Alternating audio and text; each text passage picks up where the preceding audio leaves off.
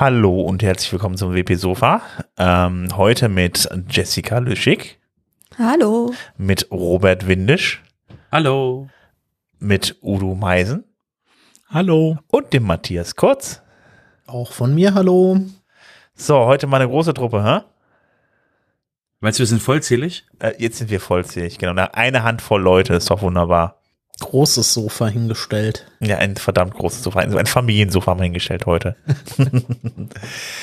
ähm, ja, so, ich würde sagen, also wir können auch einfach direkt mal anfangen mit den WordPress Core. Ähm, da ich ja der Meister für zuständig bin, äh, fange ich dann da auch mal an. Ähm, es gibt bald ein neues WordPress und da ist das WordPress 6.0, was ansteht. Und das gibt es jetzt in der Beta 3. Und äh, ja, wenn ihr wollt, dann könnt ihr das runterladen. Es gibt ein sogenanntes Beta-Test-Plugin für WordPress, das könnt ihr euch installieren und dann habt ihr auch die Möglichkeit, dann die letzte Version von WordPress, äh, beziehungsweise die neueste Version, die Bleeding Edge-Version zum Beispiel, äh, bei euch zu installieren. Ich würde euch nur empfehlen, empfehlen, macht das bitte nicht auf einer Live-Seite, sondern irgendwo auf einer Testseite, die ihr habt und dann könnt ihr euch das angucken. Wenn ihr da was findet, dann könnt ihr das bei WordPress melden und ähm, also zum Beispiel Bugs oder ähnliches oder wenn da irgendwas vielleicht irgendwie anders funktionieren sollte, wenn da irgendwas ganz schief läuft, dann ähm, gibt ihr den Entwicklern Bescheid und dann könnt ihr ein Ticket machen und ähm, ja, dann helft ihr da ein bisschen bei der Entwicklung mit. Ähm, ja, WordPress 6.0, da gibt es ein paar kleinere Verbesserungen, unter anderem bei der Barrierefreiheit. Das freut uns ja natürlich alle sehr, ähm, weil das noch nicht so hundertprozentig accessible ist, gerade auch im Blog-Editor-Bereich. Ähm, da kommen jetzt ein paar Sachen, die verbessert wurden. Unter anderem ähm, ist der Text bei Bildern in der Übersicht, also äh, bei, bei den Cover beispielsweise, äh, nee, Quatsch, die Beitragsbilder, äh, die ähm, haben nicht immer Alttext und wenn die, also wenn die nicht hinterlegt sind, wird jetzt automatisch der Post-Title mit eingegeben, äh, mit ausgegeben dann im Frontend, ähm, dann äh, habt ihr das schon mal von der Backe. Ähm, außerdem das Navigieren mit, mittels Tab-Taste in Blöcken wurde verbessert und äh, der Navigationsblock wurde verbessert ähm, in der Benutzerführung, als auch, äh, ja, es gibt weitere Screenreader-Improvements, äh, also Verbesserungen ähm, da ist eine ganze Reihe an Änderungen gekommen, beziehungsweise Verbesserungen gekommen. Das könnt ihr euch mal angucken. Ähm, wir haben dazu einen Artikel verlinkt, äh, wo dann alles draufsteht. Ähm, ist auf jeden Fall jede Menge, die sich da verbessert hat. Man strebt ja dann an, dann halt komplett accessible zu sein, dass jeder dann praktisch auch mit Hilfsgeräten WordPress bedienen kann. Du meinst also, man kommt langsam mit dem Blog-Editor dahin, wo man bis äh, vor Version 5 mit dem Classic-Editor schon war, was die Barrierefreiheit betraf. Ja, ist anscheinend so. Da hat sich mit dem Blog-Editor viel getan. Das war ja auch, glaube ich, ein großer Streitpunkt ganz am Anfang, als man angefangen hat, die Blöcke zu programmieren, dass das nicht wirklich berücksichtigt wurde. Aber äh, so Stück für Stück kommt man wohl wieder dahin, ja. Umso besser. Ja, das ist richtig. Ähm, ja, ansonsten noch kleinere Verbesserungen. Ähm, bei der Taxonomy Performance, also da hat man ein bisschen was am Cache-System und so weiter äh, verbessert, sodass das Ganze ein bisschen flotter geht. Gerade bei, äh, äh normalerweise war das so, dass alle 24 Stunden der Cache gelöscht wurde. Ähm, das soll jetzt dann halt äh, so sein, dass das halt eben diese Zeit unter anderem verlängert wurde und äh, dementsprechend werden Seiten auch, die nicht so oft besucht werden, besser gecached und äh, ja, es sind noch ein paar kleine, kleinere Details, die sich da geändert haben. Äh, wenn ihr das im Detail wissen wollt, dann klickt einfach auf den Link ja, ähm, ansonsten ähm, bei der Webfonts API gibt es, glaube ich, auch was Neues, Jessica, oder? Ja, da hat sich äh, bei der Webfonts API äh, schon ein bisschen was getan. Und zwar wird es so sein, dass in WordPress 6.0 die Webfonts API nur über die Theme.json-Datei zur Verfügung steht. Das heißt, die kann nur über Themes, kann diese API angesprochen werden. Ähm, es war vorgesehen, dass äh, auch äh, andere äh, Font ähm, Dienstleister, sage ich mal, äh, angebunden werden sollen. Also jetzt, wenn man es möchte, Google Fonts oder von Adobe dieses Typekit heißt es, glaube ich, ähm, und diverse andere Dienste. Aber diese API ist einfach noch nicht äh, fertig und noch nicht so wirklich ausgereift. Und deswegen hat man entschieden, die äh, Webfont API quasi nur für die für die Theme JSON zur Verfügung zu stellen. Und ähm, für andere von Schnittstellen kommt das dann aber in einer späteren WordPress-Version. Okay, also ähm, will man das dann irgendwie, dass die, die, die, die Schriften dann von den Anbietern runtergeladen werden oder ob die dann sollen die live eingebunden werden? Ich habe das gar nicht genau im Detail verfolgt. Ich tatsächlich auch nicht. Ich kann mir vorstellen, dass es zum einen eben dieses Live-Runterladen gibt, weil du bei vielen Fontanbietern hast du gar nicht die Möglichkeit zu sagen, ähm, ich lade mir die Dateien runter und lege die bei mir auf dem Server ab. Also die arbeiten tatsächlich nur damit, dass die Dateien äh, von dort geladen werden.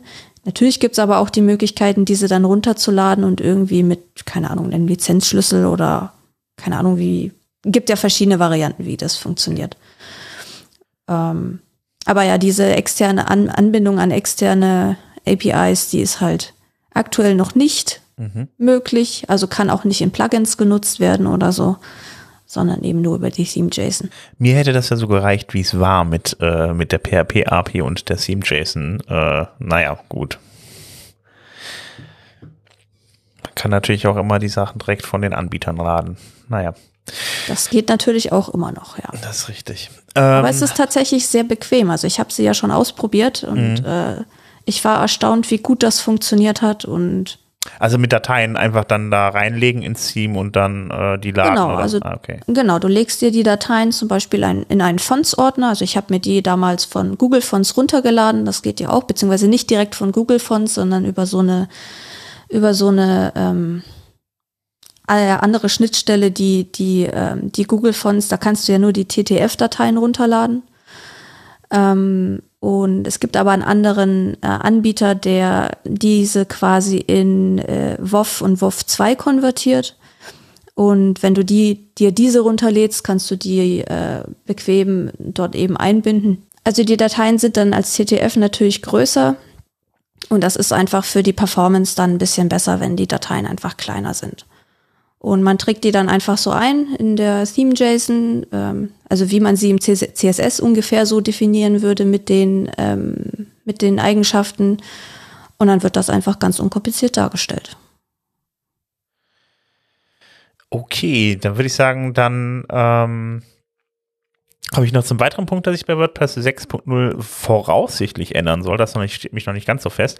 Die, äh, es gibt nicht eine Vorlagenauswahl bei der Seitenerstellung. Das heißt, wenn dann euer Theme äh, entsprechend Vorlagen mitbringt für, äh, für Seiten, ähm, dann wird dann halt eben, werden auch alle Vorlagen für Seiten dann angezeigt, sobald man eine neue Seite erstellen möchte. Das war so die Idee, die halt die Leute halt eben dann, ähm, ja, ein bisschen, den Leuten es ein bisschen einfacher zu machen, dann halt eben Inhalte zu, zu erstellen, wenn man dann ein Theme entsprechend Vorlagen hat, beispielsweise für eine Kontaktseite, dann nimmt man einfach die Vorlage für die Kontaktseite und zack, hat man schon seine fertige Seite.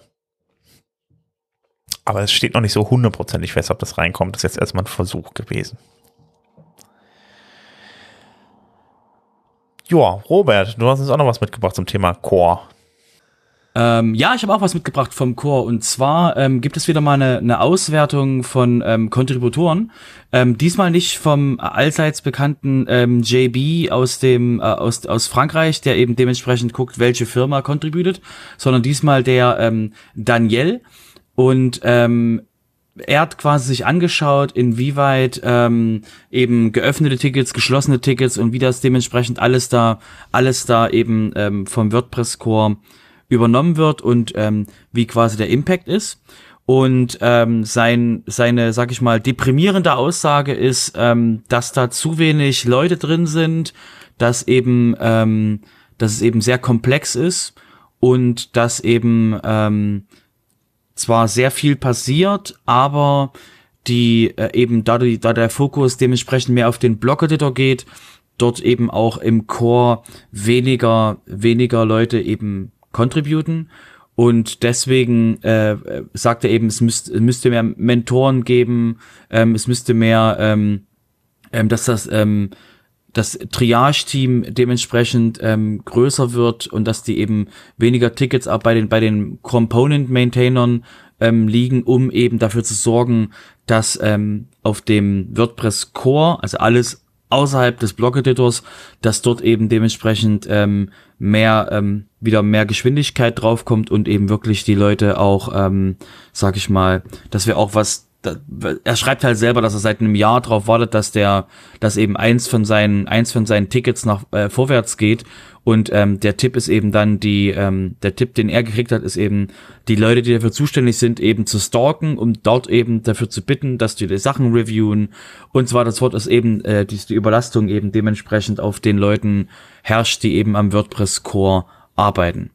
Ähm, wie, es ist eine, ist eine schöne Auflistung geht eben sehr ins Detail ähm, mit schönen ähm, mit schönen Auflistungen eben ähm, wer hat wie viel gemacht und ähm, wo, wie sieht das quasi nach Komponente wie sieht der Status da auf? Das heißt auf jeden Fall interessant wenn man sehen will mal ähm, was passiert so genau im WordPress Core hm, also einfach zu wenig Entwickler am Core.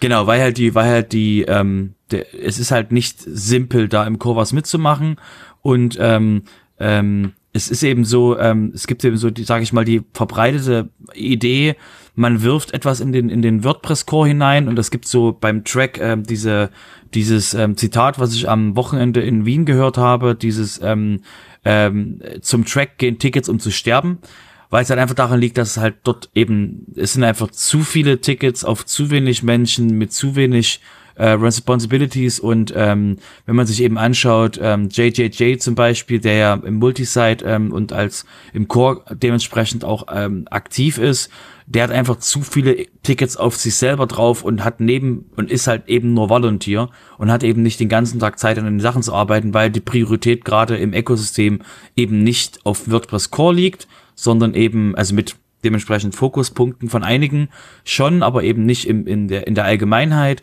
und deswegen eben der Blog-Editor gerade auch die meiste Aufmerksamkeit braucht und auch bekommt. Wundert einen ja schon so schon ein bisschen, wie man überlegt, wie viele Firmen dann da Five for the Future mitmachen irgendwie, dass da so relativ so, so wenig Entwickler bei rumkommen am Ende. ist die Frage, wo die, wo die, wo die pfeifen, wenn die quasi im, mhm. wenn die auf Marketing oder auf ähm, auf sonstigen Themen eben sind und dann äh, im Core dementsprechend zwar contributen, aber die, die meinen dann damit den Blog-Editor, mhm. dann hat, kommt das halt auch nicht an, weil wie gesagt, ähm, im Core contributen ist eben nicht trivial und erfordert eben auch, ähm, äh, sag ich mal so, im Blog-Editor kann man ruhig schon mal Dinge umschmeißen, mit einer gewissen, mit einem Sternchen dran. Ja, da sollte jetzt nicht quasi das komplette System kaputt gehen, aber so Layout-Veränderungen und ähm, Verhaltensveränderungen sind jetzt im Block-Editor, sag ich mal, nicht ungewöhnlich. Und wenn was, wenn im Core was gemacht wird, muss man eben die 40 Prozent der Webseiten mitdenken. Und ähm, deswegen ist da eben, sag ich mal, die Anforderung ein bisschen höher und auch eben dementsprechend die, die, ähm, die Rate auch höher von Menschen, die dann davon eher nicht so begeistert sind, das dauerhaft zu machen. Hm. Ja, aber wenn du auch mal die Zahlen vergleichst, also ich habe gerade mal im ähm, Truck selber mal ähm, mir das angeschaut, da hast du siebeneinhalb offene Tick, äh, siebeneinhalbtausend offene Tickets und im Vergleich dazu im Gutenberg Repository hast du äh, 4100 und ein paar zerquetschte. Also na, das ist ungefähr die Hälfte. Ähm, und dann musst du dir vorstellen, wie willst du denn da den Überblick behalten? Das kannst du als einzelner Mensch gar nicht. Und ähm, ich glaube, da einfach auch den Überblick zu behalten, ist grundsätzlich schwierig. Und ich weiß nicht, inwieweit da ähm, jetzt Triage ist ja meistens nur für, für die, die nächsten Releases. Aber ich glaube, es wird kaum gemacht für ähm, generell, um generell mal einen Überblick zu behalten. Deswegen versauern halt viele Issues ein. Äh, tun sie aber auch im Gutenberg Repository. Also das ist äh, dort genauso. Das stimmt, Jessica. Und eins muss ich noch ganz kurz betonen, ähm, weil eben diese, diese, diese Zahlen halt riesig sind und ähm, ähm, eben wirklich keiner der Übersicht behalt, behält. Ähm, da, wie gesagt, ich weiß ja vorhin gesagt habe, die, die Erwartungshaltung ist, man wirft dort ein Ticket rein und dann passieren Dinge. Es ist halt wirklich so, dass man an seinen eigenen, ähm, sag ich mal, Tickets, die man haben will, dranbleiben muss, so wie es Daniela auch geschrieben hat, eben wirklich da, da dementsprechend ähm, ähm, halt Mehrheiten finden, Stakeholder finden, Stakeholder überzeugen, Code schreiben, Code reviewen lassen und das dann eben dementsprechend in, in, den Core bringen. Das ist jetzt nichts Einfaches, weil eben es ist halt sitzt halt niemand vom vom Core oder von der Komponente da und denkt sich, ach Mensch, mir ist so langweilig, ich habe sonst nichts zu tun. Was könnte ich denn für Tickets machen? Das ist halt ex ist eben exakt das Gegenteil ist der Fall. Und deswegen ähm, ist es eben so diese diese Erwartungshaltung von außen. Ich werfe da jetzt ein Ticket rein und das das ist doch das ist doch offensichtlich, dass das Priorität hat. Und dann eben die, die Volunteers, die daran arbeiten, die halt sagen, ich habe ja auch ein Leben, ich muss ja auch arbeiten. Ich habe ja keine, das ist quasi mein, mein, mein Side-Project, dass ich quasi im WordPress-Core helfe. Und ähm, deswegen ist eben wirklich die, die, der Punkt, Block-Editor oder Core ist eben wirklich, man muss eben Mehrheiten beschaffen für Sachen, die man umgesetzt haben will. Und das ist eben sag ich mal, überhaupt nicht einfach. Deswegen verstehe ich, dass das Menschen nicht machen, aber eben die Erwartungshaltung muss eben besser gesetzt sein, dass es eben wirklich was ist, wo man eben, wo man eben pushen muss und nicht einfach darauf wartet, dass irgendwas passiert. Okay, wo wir schon mal dabei sind, ähm, wir haben ja über Gutenberg gesprochen. Ähm, es gab zwei neue Versionen von Gutenberg, das ist nämlich die 13.0 und die 13.1. Ich fange mit der 13.0 an, da sind auch deutlich mehr Änderungen noch drin. Unter anderem, das hat man beim letzten Mal schon angesprochen, wir waren ja bei der letzten Sendung, ich glaube, ein paar Stunden vor dem Release von der 13.0. Ähm, es gibt die Selektion von Text aus mehreren Blöcken gleichzeitig. Das war vorher ein bisschen problematischer Text rauszukopieren. Ähm, außerdem gibt's ähm, ja das Stapeln von Blöcken in Gruppen. Ähm, ja, bei Gruppen war das vorher bisher einfach äh, so, dass man einfach dann da ja äh, in, in dieser Gruppe dann einfach unterschiedliche Blöcke reinpacken konnte und die wurden dann untereinander einfach angezeigt. Jetzt kann man die auch horizontal verteilen, vom Prinzip her ähnlich wie bei Spalten. Ähm, Außerdem ähm, kann man jetzt auch, gibt es noch den Button Beitragsbild verwenden, wenn man das, äh, äh, wenn man das Cover äh, einfügt in den Beitrag.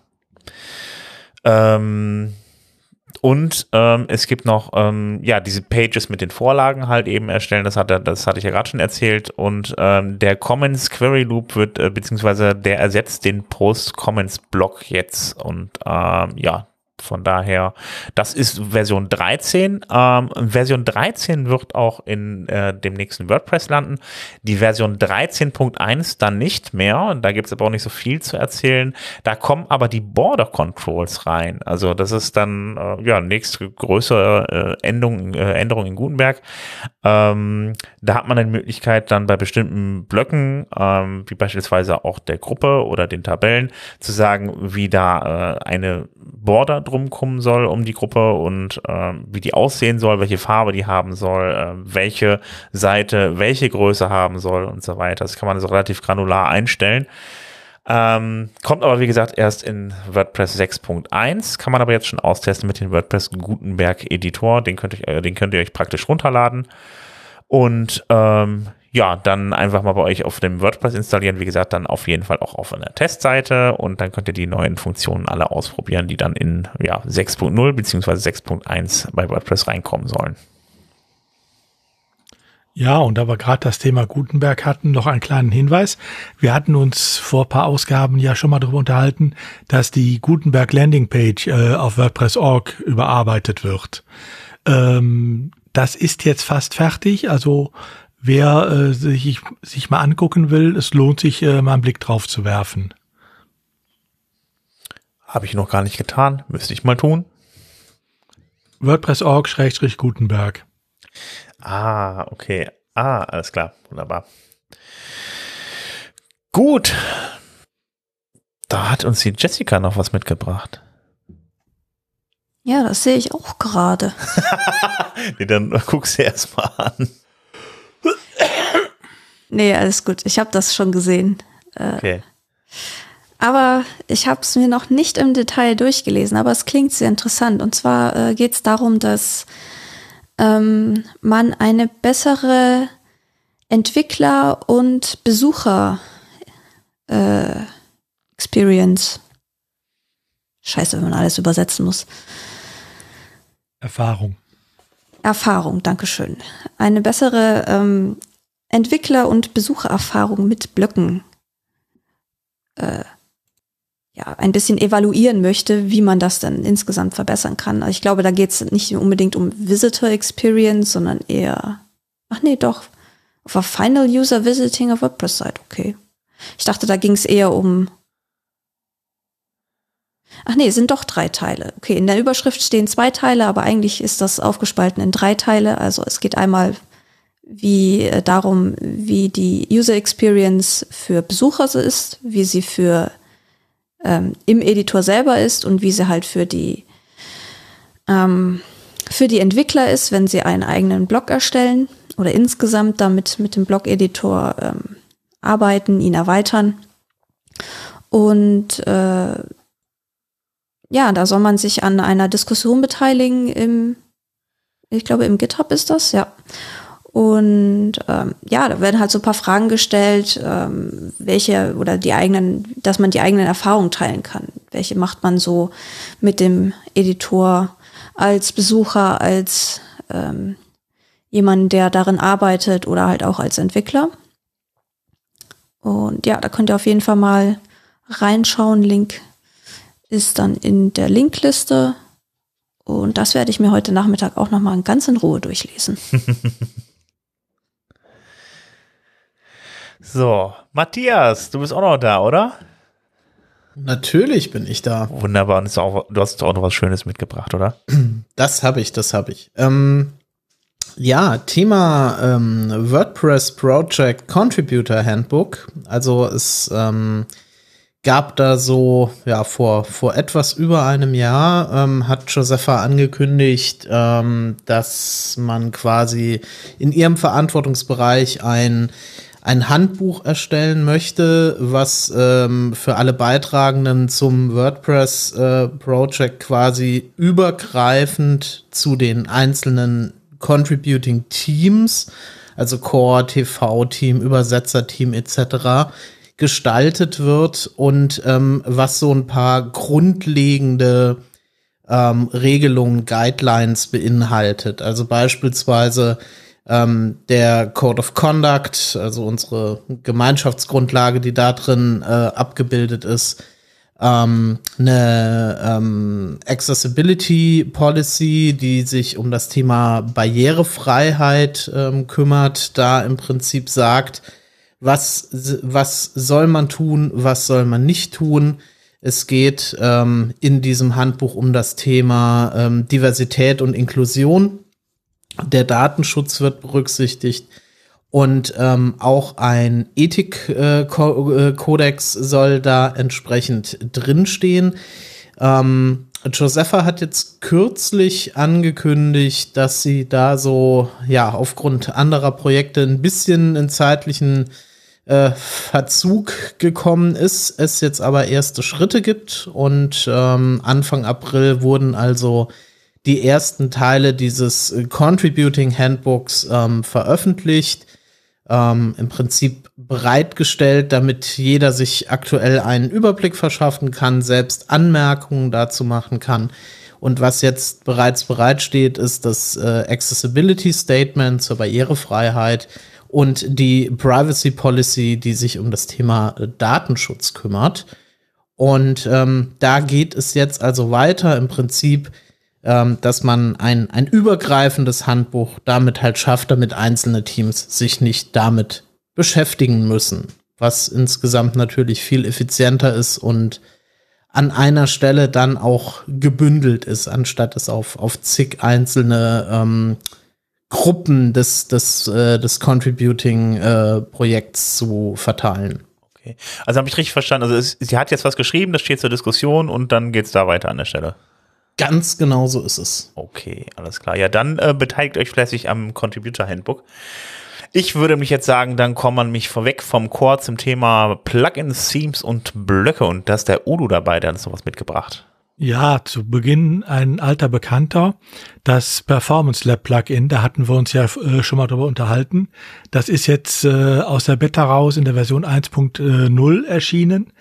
Ähm, mit auch paar neuen Sachen drin. Also was immer noch drin ist, ist äh, die äh, der Support für äh, das WebP-Format für Bilder. Aber es sind jetzt auch so paar Erweiterungen für äh, den WordPress äh, Health Check drin wo halt jetzt auch kontrolliert werden kann, äh, wie ist das, wie sieht das überhaupt aus auf äh, meiner Installation mit dem äh, WebP Support? Wie sieht das aus mit dem äh, Persistent Object Cache? Äh, ist der vernünftig bei mir eingerichtet? Arbeitet der? Wie sieht das aus mit den Autoload Optionen ähm, in der WP Options Tabelle in der Datenbank? Ähm, und äh, wie sieht das aus mit den ähm, äh, Ressourcen äh, mit den Assets, die ich lade von JavaScript als JavaScript oder als CSS, äh, läuft da auch alles rund. Also dies äh, im Moment ist das ähm, Plugin sehr stark auch, wie gesagt, auf Kontrolle ähm, über den äh, Site Health Check. Was äh, ist bei euch vielleicht noch verbesserungsbedürftig? Äh, von daher, wer es noch nicht äh, bei sich installiert hat, installiert es und probiert es aus. Genau. Äh, als erster Schritt hatten wir, glaube ich, letzte Woche ja schon. Irgendwie war ja geplant, dass, dass das WebP kommen sollte, irgendwie als Standardbildformat ja. sollte, aber dann das JPEG parallel weiter, weiter behalten werden, was dazu hätte, geführt hätte, dass deutlich mehr Speicherplatz gebraucht wurde, äh, worden wäre, so rum. Und äh, das steht jetzt dann wieder zur Diskussion. Das kommt dann jetzt leider nicht. Jedenfalls nicht in 6.0, aber es kommt ja genau. vielleicht in späteren Versionen. Genau. Gut, dann kommen wir zum Thema WooCommerce. Jessica, ja, WooCommerce äh, entwickelt sich natürlich auch weiter, was den Blog-Editor angeht. Ähm, derzeit ist es ja noch nicht möglich, sag ich mal, alles einzeln zu definieren. Ähm, WooCommerce plant aber, dass ähm, die ähm, Einzelproduktseiten ähm, bald auch wirklich komplett eigens gestaltet werden können. Also dass diese ganzen Einzelteile, die man da hat, das Bild, der Preis, der Titel, Reviews und so weiter und so fort, dass das alles in eigene Blöcke quasi ähm, umgesetzt wird und dass man die Seite dann halt frei gestalten kann. Im Moment geht das halt noch nicht. Da befindet sich WooCommerce ja in so einer Übergangsphase, ähm, die sie eben traditionelle ähm, Templates nutzen, aber die dann auch innerhalb ähm, von, vom Blog-Editor dann mit eigenen größeren Blöcken quasi umgesetzt werden. Und ja, da tun sich auch viele kleinere Einzelteile ähm, damit rein in der Entwicklung, zum Beispiel diesen Minicard-Block, also wenn man in der Navigation oben so einen äh, ja, Einkaufswagen-Icon hat, dass man da draufklickt und dann eine kleine Übersicht über den, über den Warenkorb bekommt. Oder halt sowas wie ähm, dynamischer My Account, also mein, mein Konto-Link, ähm, dass man da auch eben direkt ins Konto springen kann, der dann auch ein bisschen Funktion noch hat. Okay, mit dem Warenkorb Und, ist, ja. ist, ist, jetzt aber nicht die Warenkorb-Seite gemeint gewesen, sondern wirklich eine kleine Übersicht, oder? Genau, das ist einfach, ähm, das kennt man ja von manchen ähm, Shops, dass du, ähm, du hast ja in der, meistens in der Navigationsleiste oder oben im Header so ein, so ein Einkaufswagen-Icon. Und wenn du da draufklickst oder drüber hoverst, ähm, kriegst du ja manchmal ähm, so eine Übersicht. Du hast jetzt diese zwei oder drei Artikel im Warenkorb und dann zwei Links entweder zur Kasse oder in den Warenkorb oder so ähnlich. So kenne ich das zumindest. Und das gibt's jetzt auch schon als eigenen Blog. Und da soll natürlich noch weiter dran entwickelt werden, dass auch WooCommerce irgendwann komplett wie auch eine normale WordPress-Seite mit Full-Site-Editing funktionieren kann. Gut, dann äh bringe ich gleich noch was mit. Ja, sehr schön. Und zwar gibt es einen neuen, ähm, ja, ein neues Block-Plugin, einen neuen Separator-Block ähm, von Fifan, nennt sich der Entwickler. Ähm, das heißt Icon Separator. Und das ist im Prinzip äh, wie der normale Separator, also im Deutschen heißt das, glaube ich, Trennzeichen zwischen in der Übersetzung. Und die Änderung, die dort ist, ist halt, dass man in der Mitte quasi ein oder in der Mitte oder links oder rechts ein Icon setzen kann. Das geht ja so mit dem ähm, normalen Trennzeichenblock ja nicht, beziehungsweise da kann man halt äh, auch andere, sage ich mal, Linienformen noch darstellen, aber so ein zusätzliches Icon geht da nicht rein. Und wenn ich das richtig gelesen habe, er wollte eigentlich das, ähm, das Core, den Core-Block erweitern, ist dann aber halt auf das Problem gestoßen, dass er das äh, Markup hätte ändern müssen, ähm, was dann nicht so ganz gut funktioniert hat und hat halt deswegen einen eigenen ähm, Block geschrieben. Und wenn man sich das mal so anschaut, dann hat das schon einiges an Funktionen, die halt eine hohe, ähm, wo, wo man halt sehr viel einstellen kann dass man da eben nicht so limitiert ist von, man kann nur zum Beispiel eine Farbe einstellen. Also man kann das Icon positionieren, ähm, die Breite einstellen, Farben einstellen, Abstände einstellen. Also das ist schon sehr, sehr umfangreich. Jetzt kann man richtig hübsche Separatoren machen. Also ich glaube, absolut. Ich glaube, man macht jetzt, im Deutschen heißt es, glaube ich, Trenner einfach. Ne? Trennzeichen oder Trenner, das wurde umbenannt. Äh, das ist mir beim, beim Updaten der Gutenberg-Fibel auch schon aufgefallen, ähm, dass das, äh, der Blog eine Umbenennung erhalten hat. Okay, dann. Ich weiß aber nicht mehr zu wann. Müssen wir uns mal schlau machen. Muss ich mich mal schlau machen, ja. Ja, und dann haben wir noch ein weiteres Plugin, das sich mit äh, einer ja eigentlich schon uralten Funktion beschäftigt. Es geht nämlich um ähm, die Sprachenauswahl. Wir kennen das ja alle, WordPress an sich ist Englisch äh, und wenn ich es in einer anderen Sprache haben will, wähle ich die im Backend aus. Jetzt gibt's da ja immer wieder das Problem, stellen wir uns vor, ähm, wir wählen Deutsch in der Sie-Variante aus oder wir sind Schweizer nehmen die Schweizerdeutsch-Variante. Und jetzt gibt es irgendeine Übersetzung nicht in dieser Sprache, dann spricht, äh, springt er ja zurück auf das Englische. Das ist natürlich manchmal misslich, denn äh, bleiben wir bei dem Beispiel, ich äh, nehme die Sie-Variante oder die Schweizer Variante. Äh, wenn es da keine Übersetzung gibt, gibt es aber vielleicht doch die normale DE-Übersetzung, die Du-Variante. Da wäre es ja sinnvoller, darauf zurückzuspringen und dann erst, wenn es die auch nicht gibt, das Englische zu nehmen. Mhm. Dem haben sich schon vor Jahren zwei Plugins angenommen. Das eine äh, von äh, Bernhard Kau, ähm, Language Fallback, das äh, funktioniert bis heute auch tadellos. Und dann gab es vor fünf Jahren ein zweites Plugin, Preferred Languages. Ähm, das hatte federführend der Pascal Birchler entwickelt. Das war auch immer angekündigt als äh, oder ausgewiesen als Feature-Plugin. Das heißt, es sollte in den Core kommen. Das war vor fünf Jahren, dann hörte man lange Zeit nichts. Also der Unterschied zwischen den beiden Plugins ist, äh, war bei dem von dem Bernhard Kau äh, konnte man dann eine Fallback-Sprache einsetzen. Also man konnte, wenn man zum Beispiel Deutsch Sie oder Deutsch Schweiz ausgewählt hatte, konnte man dann als Fallback-Sprache Deutsch normal, die Du-Version DEDE e auswählen.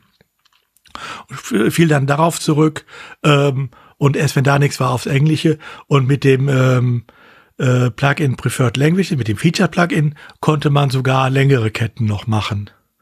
Ähm, an diesem Plugin hat sich, an diesem Feature-Plugin hat sich lange Zeit nichts getan. Ähm, und jetzt plötzlich gibt es da auch wieder ein Lebenszeichen, auch wieder von dem Pascal Bircher. Also auch da geht die Entwicklung wohl weiter.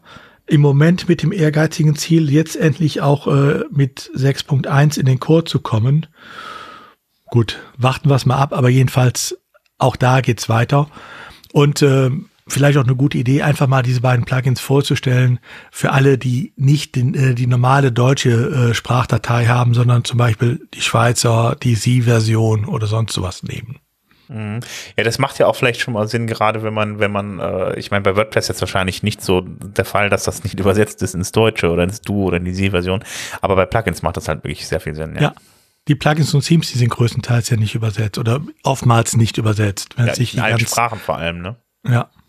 Ja, vor allen Dingen, wenn du halt nur die normale DE-DE-Versions- oder Sprachdatei hast, ähm, dann ist halt DEAT, DECH, DE, DE formal, äh, die sind dann halt, wenn du die einsetzt, dann hast du halt alles andere in Englisch. Also das äh, ja. Mhm. kommt halt, ne, wenn du ein, ein, ja, sag du? Nee, mach du. Okay, das ist halt, wenn man eben, wie gesagt, auch im, im Plugin Support mal eine Zeit lang ist, ist das halt auch immer schwierig, weil die Leute kommen dann zu und sagen, öh, das Plugin ist ja gar nicht auf Deutsch, aber sie schreibt, da wäre es eine deutsche Sprachversion und dann kommt halt, kam eigentlich so in 100 oder sagen wir 95 Prozent der Fälle raus, ähm, dass sie halt eben etwas anderes als DE.de e eingesetzt haben. So, das wäre ja. damit dann tatsächlich äh, wäre dieser, wären solche Supportanfragen einfach nicht mehr existent, wenn es eben diese Funktion gäbe. Ja, aber man muss noch mal kurz hinweisen, ähm, das kann der User selber einstellen.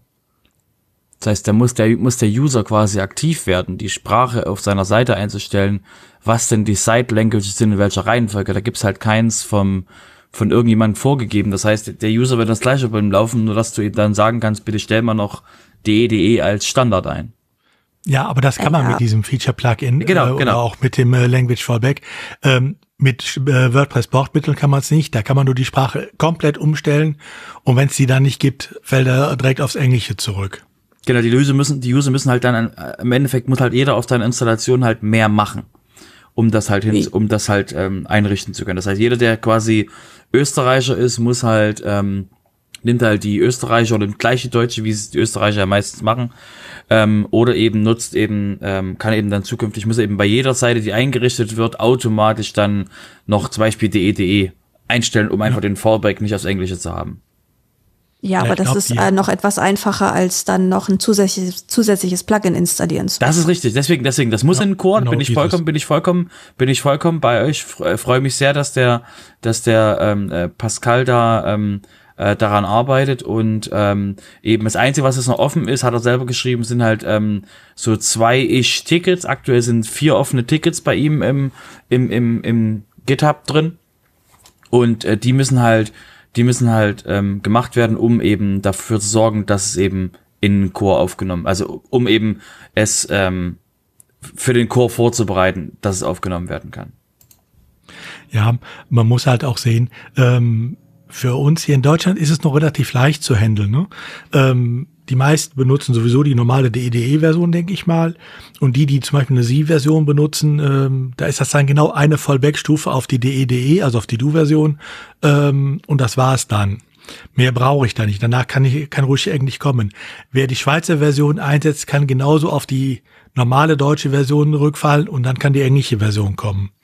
Ähm, das ist noch relativ einfach. Schwieriger wird das, und das, das ist wohl das Problem, weshalb es auch dieses äh, Feature-Plugin äh, Preferred Languages gibt. Ähm, in anderen Sprachen brauche ich längere Verweisungsketten. Stellt euch vor, Spanisch.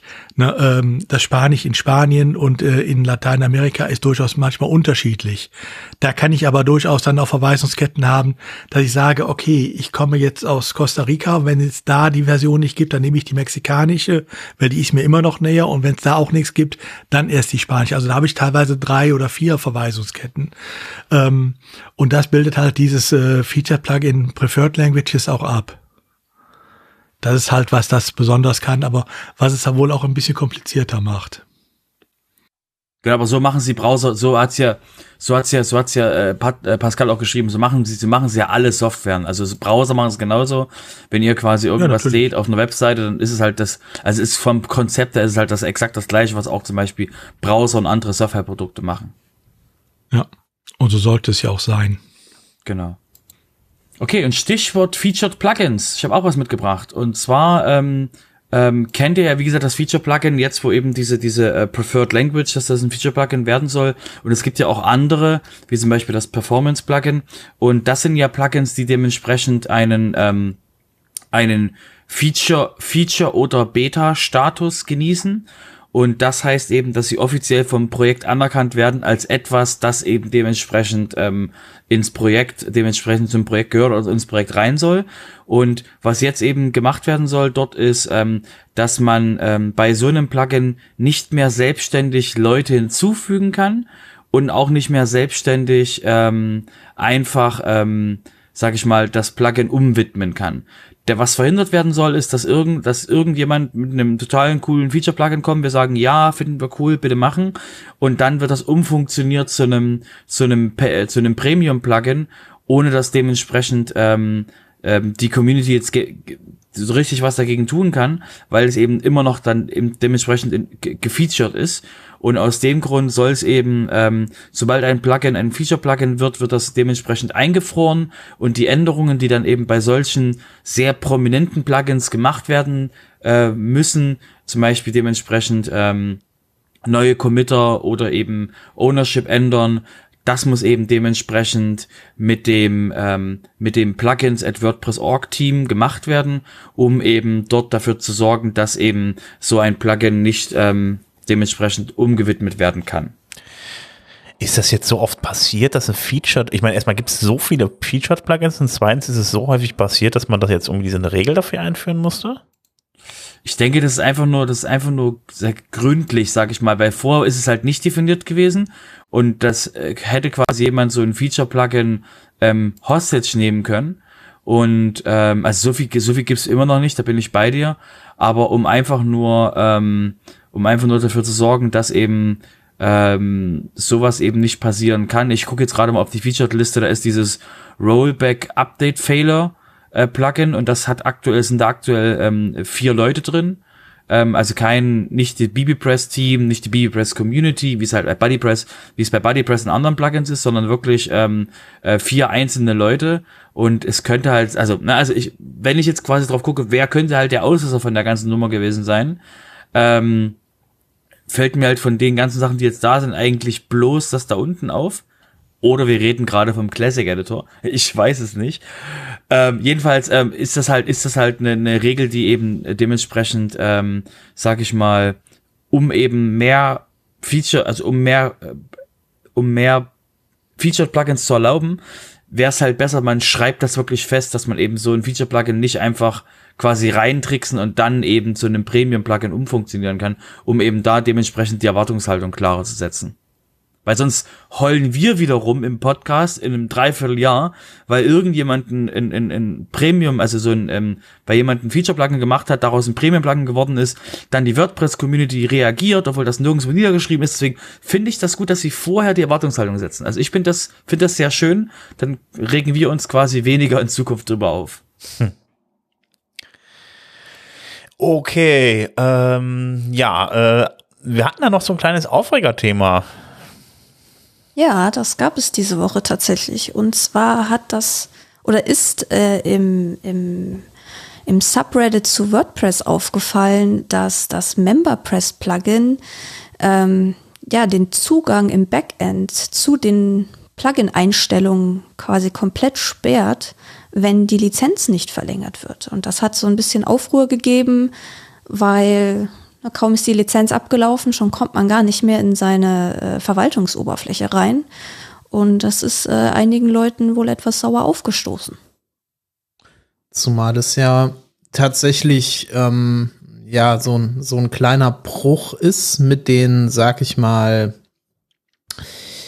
ja, was man so sagt, so mit den ähm, Bedingungen, die jeder so akzeptiert eigentlich, der WordPress äh, Premium Plugins auch entwickelt und bereitstellt. Also äh, Usus ist es ja bisher eigentlich zu sagen, okay, wenn eine Lizenz für ein Premium Plugin abgelaufen ist, habe ich zum Beispiel keinen Support-Anspruch mehr. Ich bekomme keine Updates mehr für das Plugin, aber ich werde in der Funktionalität nicht besch äh, beschnitten. Und ähm, bei, bei dieser Sache mit MemberPress ist es halt so, ähm, läuft meine Lizenz ab und ich möchte in, mein, in meinem Backend in die Verwaltung von MemberPress rein, bekomme ich im Prinzip ein großes, einen großen Hinweis, dass meine Lizenz abgelaufen ist und ich eine neue erwerben muss, um überhaupt in dieses Backend noch hinein ähm, was natürlich so noch, noch nicht da gewesen ist bisher und was auch eine Menge Fragen aufgeworfen hat, ist das überhaupt zulässig? Also auch im Sinne äh, der General Public License, der GPL, also der, der Lizenz, äh, unter der auch äh, WordPress und äh, seine Plugins in aller Regel stehen, die äh, zugänglich sind. Und ähm, da ist man halt ganz wild am Diskutieren über das Für und Wider solcher Dinge. Ähm, ich persönlich sehe das jetzt mal lizenzunabhängig. Vielleicht kann der, der Udo dazu was sagen, wie er das sieht. Ähm, ich sehe das alleine aus dem Grund schwierig, weil es ja auch zig Fälle dafür geben kann, warum man zum Beispiel ähm, eine Lizenz nicht mehr benötigt. Also nur mal als Beispiel, ich habe vielleicht ein, ein Forum laufen, wozu ich MemberPress einsetze, habe mich aber entschieden, ich möchte dieses Forum nicht mehr länger betreiben, ich lasse keine Neuregistrierungen mehr zu. Trotz allem läuft dieses Forum aber vielleicht noch und es gibt User, die vielleicht auch gelöscht werden möchten oder die in irgendeiner Form nicht mehr in diesem Forum vertreten sein wollen Also alle administrativen Dinge rund um die Verwaltung der Benutzer sind nicht mehr zugänglich, zugänglich, wenn ich keine Lizenz eingespielt habe. Und das ist tatsächlich schon ein, äh, ja, ein, ein sehr krasser Schritt zumindest. Ob er, ob er gut ist, äh, da mag jeder sich selbst ein Urteil drüber bilden, aber er ist schon sehr krass, wie ich finde. Ja, ich muss auch sagen, da irgendwo schlagen da zwei Herzen in meiner Brust. Auf der einen Seite, ich kann verstehen, ähm, dass Plugin-Entwickler natürlich Geld damit verdienen müssen, äh, auch für die Weiterentwicklung. Ist auch in meinem Interesse, wenn ich es einsetze, damit es auch weiterentwickelt wird. Ähm, aber es gibt da halt eine gewisse, ich sag mal, User Experience, äh, die heißt natürlich, ähm, ich krieg zwar vielleicht keine Updates und keinen Support mehr, aber ich kann wenigstens das alte weiter benutzen. Ähm, und andersrum sehe ich natürlich auch das, was jetzt hier passiert. Ich meine, das ist das Gleiche, was wir bei den ganzen äh, Plugins haben, die im Moment immer mehr umgebaut werden auf SaaS-Dienste. Na, da haben wir das gleiche Problem. Wenn da die Subscription-Zeit um ist, äh, dann äh, wird der Zugang zum SaaS-Dienst gesperrt und dann ist das Ding auch funktionslos. Also deshalb, das kann viel passieren. Das kann auch unter GPL passieren, weil unter GPL bin ich ja nicht verpflichtet, äh, immer nur funktionsfähige Sachen zu bauen. Ich kann ja auch Schrott unter GPL stellen. Ähm, und so auch hier solche Sachen. Das schon. Ähm, das Problem, was ich aber sehe, ist gerade bei einem Plugin wie dem hier, ähm, wo ich ja eventuell, und selbst wenn es nur für eine Auslaufzeit ist, immer noch äh, Benutzer habe äh, mit noch laufenden Abos ähm, oder auch wenn es alte nur sind, äh, selbst wenn ich nur, du hattest eben das Beispiel ja mit dem Forum, ähm, das läuft einfach weiter. Ich brauche eigentlich auch keine Version mehr, die da großartig mir irgendwelche ähm, äh, Abos abrechnet oder sonst was, sondern äh, es geht einfach nur, es läuft weiter. Äh, es gibt aber auch Leute, die haben sich da schon mal ähm, registriert, haben sich wieder abgemeldet und jetzt kommen die nach paar Jahren an und sagen, das sind aber vielleicht noch Daten von mir, die müssen jetzt gelöscht werden und ich komme da überall nicht mehr rein vernünftig. Äh, das kann es nicht sein. Ne? Also deshalb, es gibt Plugins, äh, wo ich da ein gewisses Verständnis für habe und es gibt Plugins, wo ich einfach aufgrund ihrer Funktionalität und äh, dem, was sie anbieten und dem, was da dranhängt, dann unter Umständen auch an äh, Verpflichtungen für den Einsetzenden, äh, da kein Verständnis zu habe. Und MemberPress gehört da für mich eindeutig in die zweite Variante. Ja, muss man noch dazu sagen, es gibt ja auch mittlerweile diese, diese entsprechenden Portale. Ähm, die dann die Plugins nehmen, die kostenpflichtig sind, dann die GPL-Lizenz ausnutzen und die dann für ganz kleines Geld wieder weiterverkaufen. Ähm, das ist aber so, die kopieren ja dann einfach praktisch dann das Plugin rum, ne? Da gehe ich jetzt mal von aus. Also ich denke mal, ich weiß nicht, wie das, vielleicht ist das ja auch eine Reaktion darauf, das dann so, so umzubauen, dass die, die, die Oberfläche nicht, äh, nicht mehr nutzbar ist. Äh, ähm, und dass dann die Leute halt eben auch auf die eigene Seite zwingt irgendwie. Also ich habe auch gerade noch mal nachgeguckt, nur gerade das noch ein Nachtrag. Ähm, auch die ähm, Bezahl-Plugins äh, Version von MemberPress, alle drei laufen unter GPL. Das äh, steht auf der Webseite von denen ausdrücklich drin. Das heißt, ähm, GP, äh, es läuft unter GPL. Wenn sich also einer die Mühe machen will und äh, die anpassen will, bitte sehr, soll das tun. Ne? Ähm, das heißt aber nicht, dass ich jetzt unbedingt auf solche Null-Seiten äh, gehen würde. Ähm, weil erstens mal mag ich solche Schmarotzer nicht, äh, anders kann man das ja nicht bezeichnen. Ähm, und zum zweiten Mal äh, wäre ich mir da nicht sicher, äh, was ich mir da an Kretzer alles mit reinhole.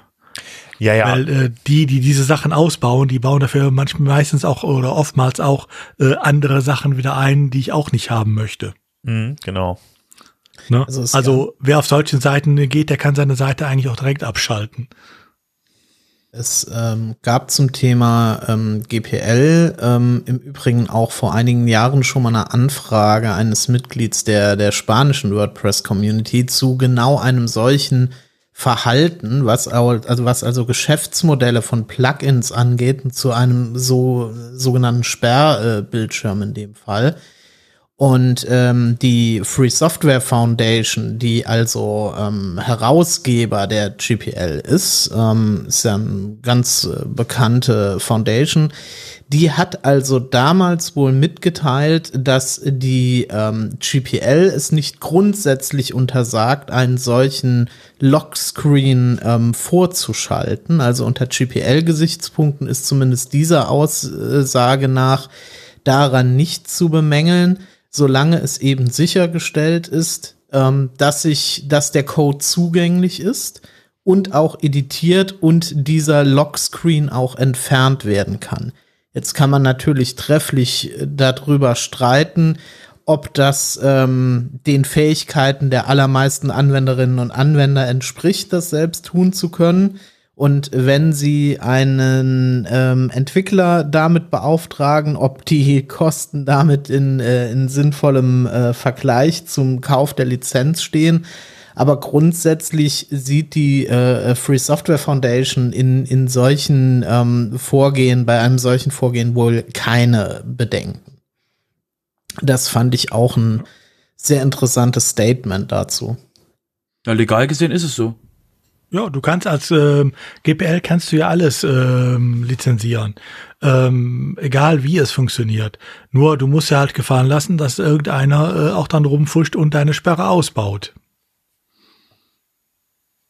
Nur damit, ich meine, damit sind wir dann wesentlich wieder auf dem Standpunkt, äh, auf dem Punkt, wenn man sowas machen würde, äh, dass man zwar immer noch keine Updates bekommt, aber äh, wenigstens mal wieder das alte benutzen kann. Und äh, das ist dann ganz legal.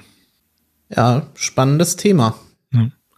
Das Problem ist halt, hier ist das hochgekocht. Erstens mal, weil es hier äh, durchaus Implikationen hat, die man nicht haben möchte äh, als Betreiber. Ähm, nachvollziehbar. Und hier ist es natürlich auch hochgekocht, weil es eines der ersten Plugins äh, ist, die das so handhaben, entgegen der eigentlich üblichen äh, Erfahrung, die man mit WordPress-Plugins, auch mit Bezahl-Plugins hat. Ich meine, die übliche Erfahrung ist die, äh, dass man keine Updates mehr bekommt oder wenn man sich von Team Force so geholt hat, dass man sogar Updates immer noch bekommt, nur keinen Support mehr. Aber die Erfahrung ist ja nirgendwo bisher gewesen, dass man die Plugins dann gar nicht mehr benutzen kann. Ne? Mit sowas rechnet ja auch kaum einer. Und wenn wir ehrlich sind, wenn wir MemberPress irgendwo im Einsatz hätten, einer von uns, wir hätten vorher auch nicht drauf geachtet, ob wenn wir dann aufhören, ähm, plötzlich ähm, gar nicht mehr drauf zugreifen können oder was. Auf die Idee kommst du ja auch nicht. Ja, ich bin da generell bei der Frage, wie du sagst, auch so ein bisschen hin und her gerissen, nicht nur aus äh, Sicht des, des, nicht nur aus wirtschaftlicher Sicht des Anbieters, sondern oft ist es ja auch so bei solchen Plugins, ähm, Premium-Plugins, die werden einmal gekauft, dann werden sie konfiguriert. Nehmen wir mal irgendein SEO-Plugin beispielsweise. Es wird gekauft, konfiguriert, wird eingesetzt, Redirects werden gesetzt, so wunderbar, das Ding arbeitet. Und wenn es dann ans Verlängern geht, um Updates zu bekommen, die ja in aller Regel auch äh, durchaus öfter mal sicherheitsrelevant sind, ähm, da wird dann auch gerne drauf verzichtet. Das heißt, ähm, man betreibt dann allzu gerne WordPress-Installationen mit äh, Plugins, die einfach keine aktiven ähm, Aktualisierungen mehr bekommen. Und alleine aus dem Gesichtspunkt ist es natürlich schwierig zu sagen, ich setze sowas ein, zahle aber generell dann halt nicht für ähm, den Support und für die Updates. Ne? Also es ist wirklich ein, ein, schwieriges Thema und ich glaube, es ist sehr blickwinkelabhängig, ähm, wie man darüber denkt. Ja, aber ich denke mal, du kannst eigentlich jeden fragen, der Webseiten in die Wartung übernimmt, äh, die äh, also die fremde Webseiten in die Wartung übernimmt. Ähm, frag die mal, äh, was denn äh, ihre älteste Webseite ist, die sie da bekommen haben. Mhm. Ich würde mich nicht wundern, wenn da heute noch Webseiten mit WordPress 3.x kommen. Ähm, ne, also das Thema, das hast du ja überall ähm, oder dann wird aus anderen Gründen, was ich oder bei Teams hast das ja auch ständig. Die werden nach paar äh, Monaten nicht mehr äh, äh, oder nach paar Jahren nicht mehr weiter gepflegt und äh, trotzdem werden sie weiter eingesetzt, wenn man so viel daran rumgefuhrwerkt hat, dass man gar nicht mehr auf ein anderes Team so schnell umsteigen möchte. Oder wir werden es auch gleich bei Security noch sehen, uralte Plugins, aber sie werden immer noch eingesetzt. War das jetzt das Stichwort für die nächste Spalte oder? Nein, das, das, Stichwort für die nächste Spalte wäre eigentlich, mein Gott, habe ich lange daran überlegt, wie ich da den, den Übergang gestalte. Das Stichwort für die nächste Spalte ist ganz einfach, während man irgendwo User ausschließt, ist man anderswo etwas offenherzig. Und ähm, in dem Fall geht es um ein Security-Problem, ähm, das ähm, das Plugin, den Page Builder Elementor betrifft. Bei Elementor ist es also so, dass mit der Version 3.6.0, die Ende März äh, veröffentlicht wurde, sich eine Sicherheitslücke einge, ähm, ja, einge, hat, ähm, sich eine Sicherheitslücke eingeschlichen hat, mit der es also möglich ist, als ähm, unter Umständen sogar nicht angemeldeter WordPress-Nutzer ähm, willkürliche Dateien auf eine WordPress-Installation hochzuladen und die dort auch ausführen zu können, beziehungsweise Code ausführen zu können, was natürlich ein erhebliches Sicherheitsproblem ähm, äh, bedeutet. Und ähm, bei, bei Prüfungen äh, derjenigen, die diesen Fehler aufgedeckt und an Elementor gemeldet haben, hat man also festgestellt, dass zum Zeitpunkt rund äh, 37 Prozent der Elementor-Benutzer diese Version bereits eingesetzt haben. Mittlerweile ist das Ganze gefixt mit der Version 3.6.3 Bedeutet also, diejenigen unter euch, die Elementor einsetzen, sollten bitte mal einen Blick ähm, in ihr WordPress Admin Dashboard werfen, um zu prüfen, welche Elementor-Version da gerade arbeitet. Also nochmal vor 3.6.0 war der Fehler nicht drin, aber in allen Versionen zwischen 3.6.0 und 3.6.3 ist er drin. Und da sollte man auf jeden Fall einen Blick drauf werfen. Die Überleitung hätte eigentlich wieder lauten müssen, ratet doch mal, welches Plugin wieder von einer Sicherheitslücke betroffen ist. also so oft, wie wir Elementor und seine Zusatzplugins hier hatten, ähm, naja, gut. Ja, tatsächlich gab es ja da auch mit diesem äh, Essential Add-on eigentlich eine ne sehr ähnliche Sicherheitslücke vor ein, zwei Monaten. Ne? Ja. Also ich habe jetzt bei einem Sicherheitsportal gesehen. Äh, da gibt's inzwischen eine eigene, äh, also nicht nur den WordPress-Report, äh, was es gerade an Sicherheitslücken gibt, sondern auch eine eigene Rubrik für inzwischen für Elementor. Ähm, die haben wohl das WordPress-System da etwas entlasten wollen, ihren Report. Gut. Ähm, solange sie gefixt werden, ist ja auch okay. Womit wir auch wieder beim üblichen ähm, WordPress Vulnerability Report sind. Diesmal der von gestern. Der führt wieder ähm, ja so 20 ähm, Plugins auf, ähm, wo auch die Lücken gefixt sind, deshalb da kein Thema. Eins möchte ich nur noch erwähnen, der Fusion Builder. Fusion Builder sagt wahrscheinlich vielen nichts. Wenn ihr, wenn ich aber erzähle, wozu der gebraucht wird, dann äh, werden viele doch aufhorchen. Das ist nämlich der äh, äh, Bilder, der zum Avada-Theme gehört. Ähm, der hatte auch ähm, eine etwas größere Lücke, ist aber gefixt. Also auch da, wenn ihr Avada einsetzt und auch eine Lücke mit äh, hohem Sicherheitsrisiko. Ähm, wenn ihr also Avada einsetzt, seht zu, dass ihr da auf alle Fälle die neueste Version äh, bekommt. Aber was mir diesmal wieder aufgefallen ist, das ist etwas, wo wir uns auch letztes Mal schon drüber unterhalten haben. Da sind wieder drei, vier, fünf, sechs, sieben, ja über zwölf, äh, 15 äh, Plugins dabei, äh, wo Sicherheitslücken bekannt geworden sind, für die es kein Fix gibt. Ähm, wenn man sich die anguckt, dann stellt man fest, äh, das sind viele äh, Plugins, die durchaus älter sind die aber immer noch im Einsatz sind. So, die sind natürlich dann irgendwann auch alle jetzt aus dem WordPress-Repository gelöscht worden. Aber das ändert nichts dran, wenn die auf irgendeiner Seite von euch im Einsatz sind, laufen sie da weiter und das Scheunentor bleibt offen. Und ihr werdet es auch so nie mitbekommen, weil es wird ja kein Update mehr dafür geben. Aller Voraussicht nach.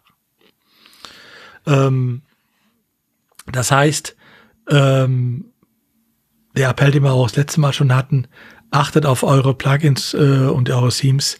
Wenn sie zu alt werden und keine regelmäßigen Updates mehr bekommen, achtet zweimal drauf. Ähm, nimmt auch mal äh, durchaus ein Plugin wie äh, den Plugin Report zur Hilfe, was einfach kontrolliert, sind die Plugins, die ich eingesetzt habe, alle überhaupt noch im WordPress Repository vorhanden? Und euch auch da entsprechend warnt. Das muss man ja nicht ständig laufen haben, aber setzt es wenigstens von Zeit zu Zeit alle paar Wochen mal ein, um zu nachzukontrollieren, dass es solche Sachen dann auch findet und rauswerft. Weil ansonsten weiß ich nicht, wie viel Zombies wir demnächst rumlaufen haben an Webseiten. Die Liste insgesamt, wie gesagt, ist wieder in den Shownotes verlinkt. Okay, alles klar. Dann würde ich sagen, ähm, ja, Community, da haben wir auch wieder ein bisschen was zusammenbekommen diese Woche. Genau, ich fange an mit dem WordCamp US, was ähm, im September in San Diego stattfindet.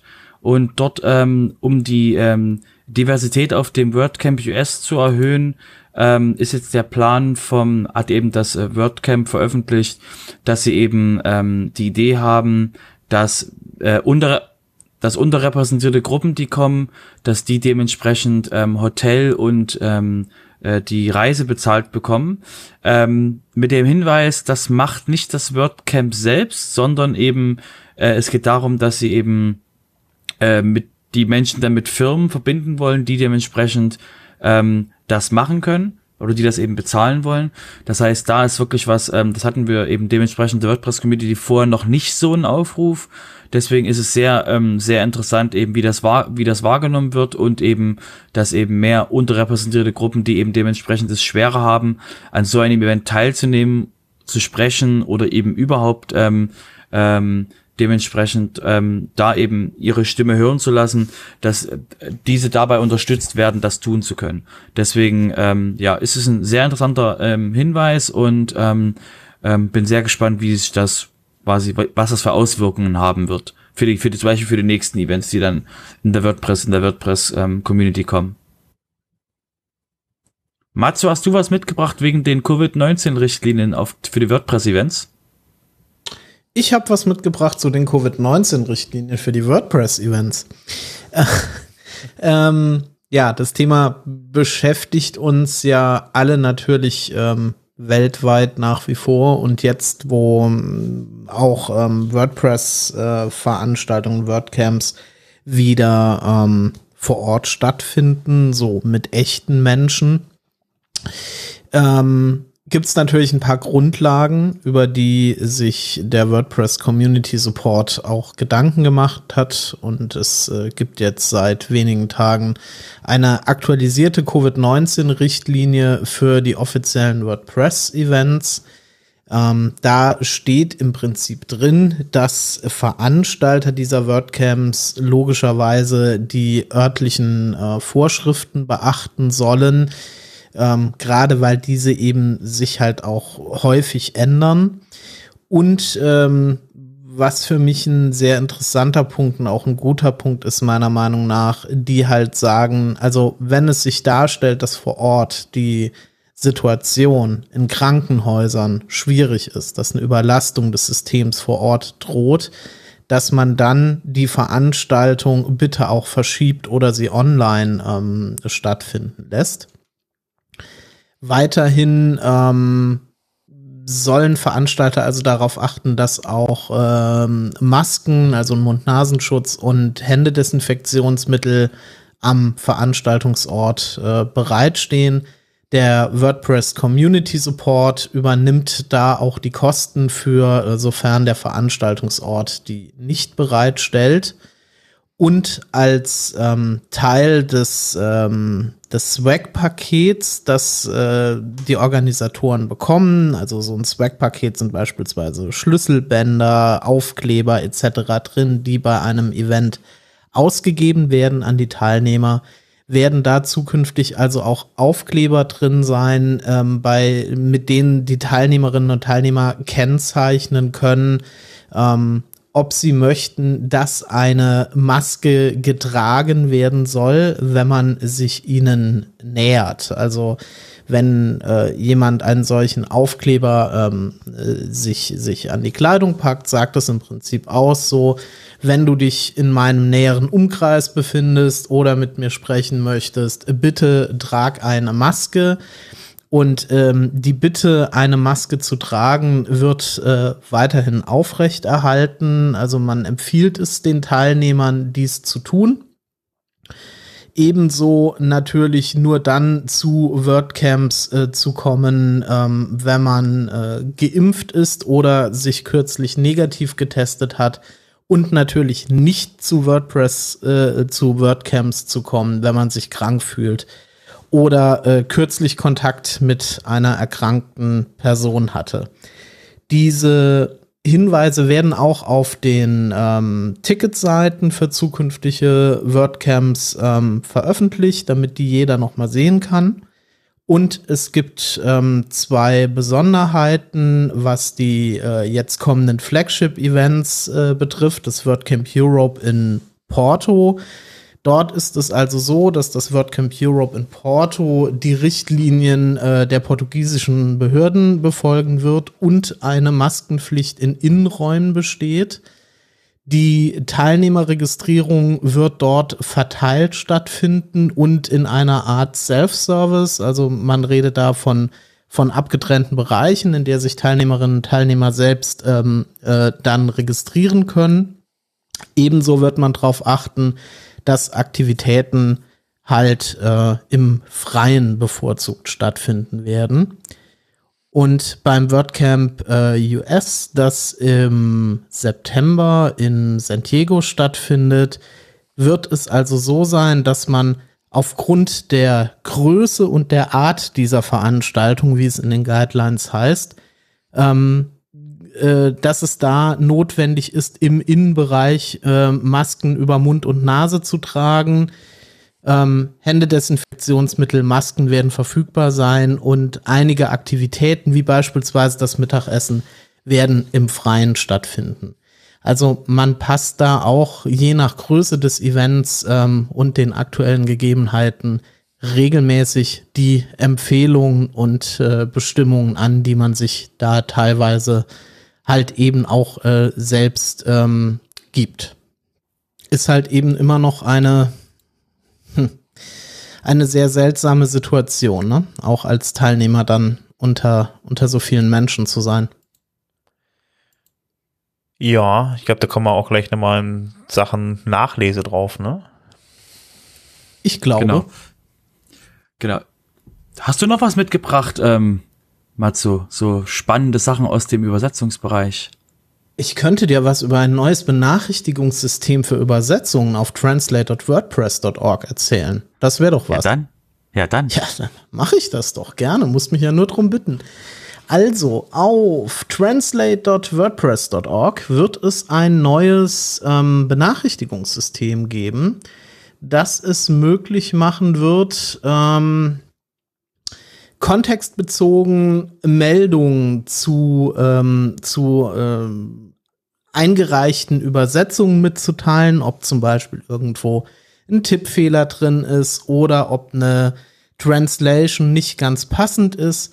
Weiterhin wird es ähm, auch für ähm, Editoren und für Personen, die Freigaberechte haben, die Möglichkeit geben, Reviews zu diesen Einreichungen vorzunehmen und so halt eben eine etwas, ein, ein etwas direkteres Feedback ähm, geben zu können, um das Ganze auch ein bisschen voranzutreiben.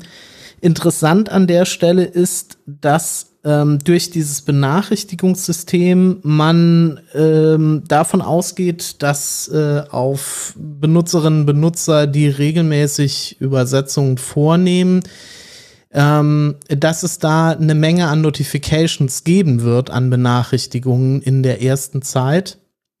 Und ähm, aus diesem Grund geht man also hin, lockt alle User aus und äh, wird nach dem neuerlichen Login dann ein Opt-in und Opt-out, äh, eine Opt-in und Opt-out-Abfrage äh, bereitstellen, bei der man also auswählen kann, welche Art von Benachrichtigungen und ob man überhaupt Benachrichtigungen erhalten möchte und so weiter. Also da ist im Moment ähm, eine ganze Menge am Geschehen und äh, es gibt auch noch Überlegungen dazu, wie genau diese Benachrichtigungen aussehen können. Ob das jetzt irgendwie Ähm, ob das jetzt, äh, also zu, zu diesem Opt-in und Opt-out, wie das aussehen kann, ob das jetzt beispielsweise ein Banner ist, der einfliegt, ob das ein Full, äh, ein Fullscreen ähm, ist, der da dargestellt wird. Und da kann man sich im Moment auch noch beteiligen dran, wenn man das möchte. Genau, ist auf jeden Fall sehr spannend, weil das, was da auf ähm, Reject with Feedback und die ganzen Sachen wartet die, warten Leute wie ähm, ähm, aus der deutschen Community auch schon sehr, sehr lange, was die Übersetzungen angeht. Und deswegen ist es sehr schön, dass das endlich kommt. Und wir müssen eben aufpassen, dass wir nicht die Leute sofort gleich verschrecken, indem wir eben ähm, denen das äh, bei allen ähm, Tausenden von Menschen, die da einen, äh, einen Übersetzungsaccount haben auf WordPress.org, die mal vor zwei Jahren Übersetzung gemacht haben, dass die dann plötzlich mit E-Mails geflutet werden, wenn mal ihre, wenn mal ihre Sachen jetzt angefasst werden. Deswegen ist es dementsprechend schon äh, ein, ein sehr ähm, ähm, eben muss es eben sehr gut überlegt werden und deswegen ähm, bin ich auch bin ich auch voll dahinter zu sagen, okay, ähm, animiere die Menschen Notifikationen anzuschalten, wenn sie das möchten, also consentmäßig von denen, dass sie eben sagen, ähm, ich weiß jetzt, dass jetzt, dass jetzt Benachrichtigungen kommen werden von, von Translate WordPress.org. Ähm, ich bin damit einverstanden, geht los, dass sie dann eben dementsprechend auch diese Forums oder diese Benachrichtigungsfunktionen ähm, dementsprechend benutzen können. Das finde ich, wie gesagt, ne, sehr schön, dass das endlich, ähm, dass wir das endlich im Jahre 2022 endlich haben. Es macht ja auch mega Sinn, also wenn ich mir überlege, wenn ich dann selber irgendwo äh, Translation, äh, wie hieß es mal, PTE Project Translation Editor mhm. oder sowas bin, dann äh, ich dann keine Information darüber bekomme, wenn dann jemand was übersetzt hat, weil es kann ja jeder da irgendwie was einstellen, dann halt eben sagen, pass auf, stelle ich jetzt mal hier zur Diskussion beziehungsweise äh, müsste freigegeben werden, dann wurde man als äh, Translation Editor jetzt auch nicht un äh, unbedingt benachrichtigt und das war ein bisschen, ja, ist das schwierig. Genau. Ich will euch mal ganz kurz mal diese, so diesen, das letzte Mal, wo ich quasi mit einem Benachrichtigungs-, mit dem Notification-System in WordPress im Translate-System zu tun hatte, das war auf dem Contributor Day vom WordCamp Switzerland 2015. Also von daher, das Thema ist jetzt auch schon ein bisschen länger in der Community. Also da habe ich, wie gesagt, da habe ich mal, ähm, da hatten wir mal drüber gesprochen gehabt, das war auch vorher schon ein Thema. Und es ist halt, seit Ewigkeiten war halt der, der Punkt, wie kriegen wir das hin, dass nicht sofort der Server von WordPress.org auf irgendwelchen Spam-Listen landet und wenn quasi einmal, stellt euch vor, jemand geht da quasi durch und, ähm, und rejected ein paar Sachen und dann fängt quasi das WordPress-E-Mail-System an, keine Ahnung was, ähm, 2000 äh, E-Mails über die ganze Welt zu verschicken oder drei oder fünf oder zehntausend, wenn da quasi alle Übersetzer in allen Sprachen dran arbeiten.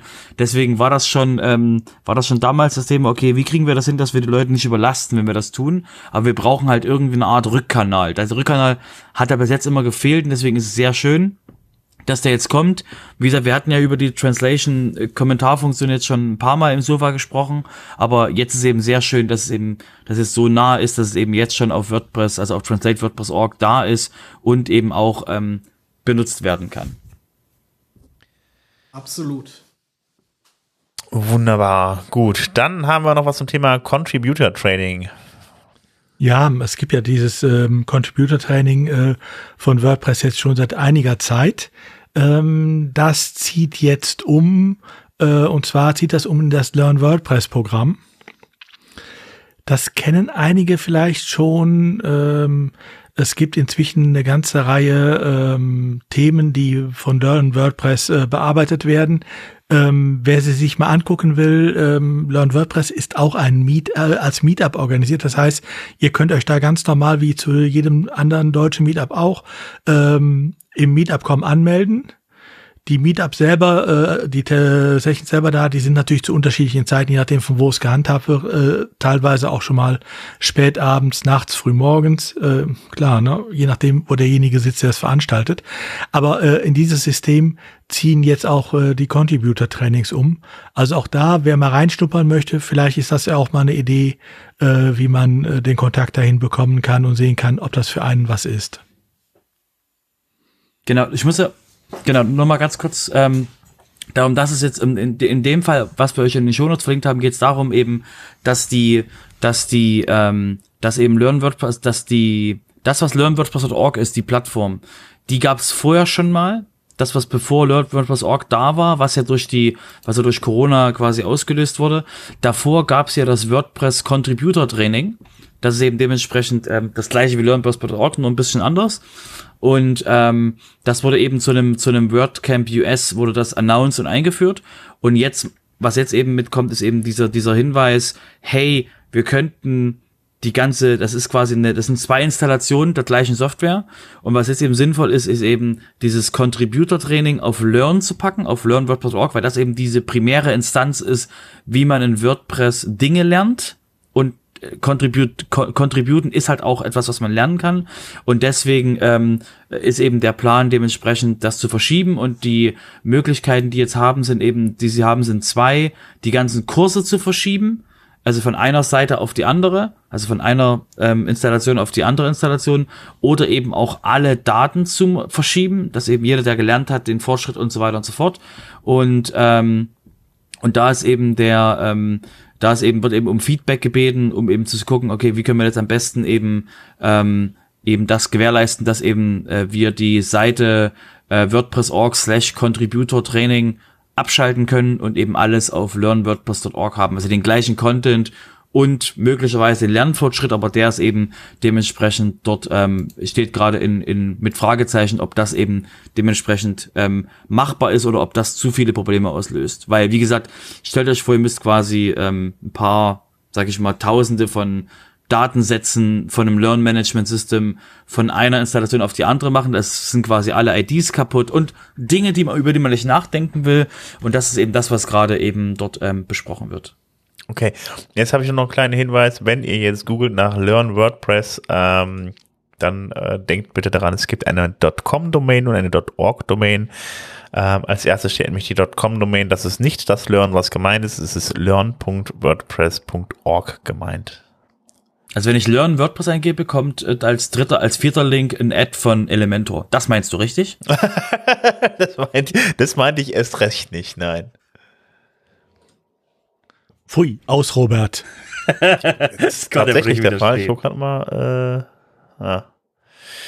Ja, also äh, genau. Ähm, das wäre es dann zum Learn WordPress. Ähm, dann war die Woche äh, nicht dieser. Letztes Wochenende war ja noch ein kleines WordCamp, das erste deutschsprachige WordCamp seit 2020, nämlich seit Februar 2020, was dann auch das WordCamp Wien war. Und ähm, ja, da waren das erste ein paar WordCamp zum Anfassen. Äh, ja, genau. Offline, vor Ort, mit Menschen. Schön, dass du noch den Bonus rangehängt hast, sonst wären wir jetzt alle verwirrt gewesen. ja, ihr wart auch mit da. Schön war's. Ja. Also außer alle außer Udo. Der war leider nicht mit da. Udo war im Geiste da. und die und die Jessica und die Jessica und ich haben das WordCamp eröffnet mit unseren, mit unseren beiden Vorträgen. Lang, von langer Hand geplant gewesen. Also bei mir, nicht bei dir. ich, du ich warst ja wieder, du warst ja wieder Motto voll spontan. Naja, also die, die Alternative war gewesen, es findet kein englischsprachlicher äh, Vortrag statt oder es findet ein englischsprachlicher Vortrag statt. Und bis abends um, keine Ahnung, was glaube ich, 22 Uhr am Vortag war die Antwort, ha, dann fällt er halt aus. Und ja, dann war halt dieses, ja, gut, dann hier, da ist mein Vortrag, Performance-Vortrag, halte ich ihn halt nochmal. Okay, aber ich glaube, die, die, die Vorträge, die sind wahrscheinlich noch nicht online, ne? Gehe ich mal von aus. Das wird wahrscheinlich dauern. Habe ich noch nicht wieder geguckt, also letztes Mal war es also, nicht. Ja? Die Präsentationen dazu sind teilweise schon online, habe ich gestern ah, gesehen. Okay. Aber die Videos nicht, ne? Die Videos glaube ich noch nicht. Nee. Okay, ja gut, dann äh, sind wir ja bei uns immer ein bisschen, ein bisschen äh, weiter vorne gewesen. Wir hatten da nicht, wir hatten ja unsere etwas speziellere Auf, Aufnahmetechnik hier, die ist ja auch schon, die verstaubt, glaube ich, jetzt langsam ein wenig. Ja, ihr habt ja gecheatet, ihr hattet ja die, die hattet ja das Ding von, von, von Joomla, glaube ich, noch immer noch, dass die, diesen, diesen Weg, das zu tun, und das ist ja quasi, ja. da seid ihr ja schon fertig, müsst ja nicht schneiden. Das ist ja quasi, das ist ja quasi Beschiss. Das ist, das ist, das ist kein Beschiss, das ist einfach perfekt organisiert. Es ist effizient, Beschiss. kein Beschiss. Genau. genau, genau, genau. Die werden halt direkt geschnitten und direkt fertig geschnitten dann in dem Moment, wo die äh, äh, äh Vorträge vorbei sind. Da sind die schon fertig. Da müssen ja eigentlich nur noch aufgeladen werden. Von daher ja. geht auch. Ja, aber ansonsten, äh, ja, war, äh, äh, war mal wieder schön auf jeden Fall dann da ähm, vor Ort zu sein und mal ein WordCamp mit richtigen Vorträgen und so weiter zu haben. Es waren insgesamt waren es zwei Tracks, die da waren, ein deutschsprachiger und englischsprachiger. Und äh, ja, an also ich fand es mal ganz spannend, fand auch ein paar spannende Vorträge dabei. Was war euer äh, äh, Favorite an Vorträgen? Ich kann nicht antworten. Ich war nur in meinem eigenen und hab MC'd. Also, okay, von dem, von dem, von dem, wo ich MC'd habe, der SEO-Mensch, der als letztes da war, der SEO Franz, glaube ich, heißt er, ähm, der hat einen ziemlich, ähm, also ich meine, okay, das war dann relativ einfach von dem vorgehenden Sprecher quasi auf den nächsten. Der ist, der ist quasi eine, eine ähm, ziemlich, sag ich nicht aufgedreht gewesen, aber ziemlich äh, en, en, en, energetisch und das kam ziemlich gut rüber, da, ähm, dass er da eben die ganzen SEO-Themen besprochen hat und was man, worauf man optimieren soll. Aber das war halt nur, weil ich quasi dementsprechend Gänsefüßchen gezwungen war, in dem Raum zu sein. Ähm, und deswegen kann ich da quasi nicht mitreden, was sonst da so für Vorträge waren. Wo, wo, wo, wo wart ihr denn, Matsu?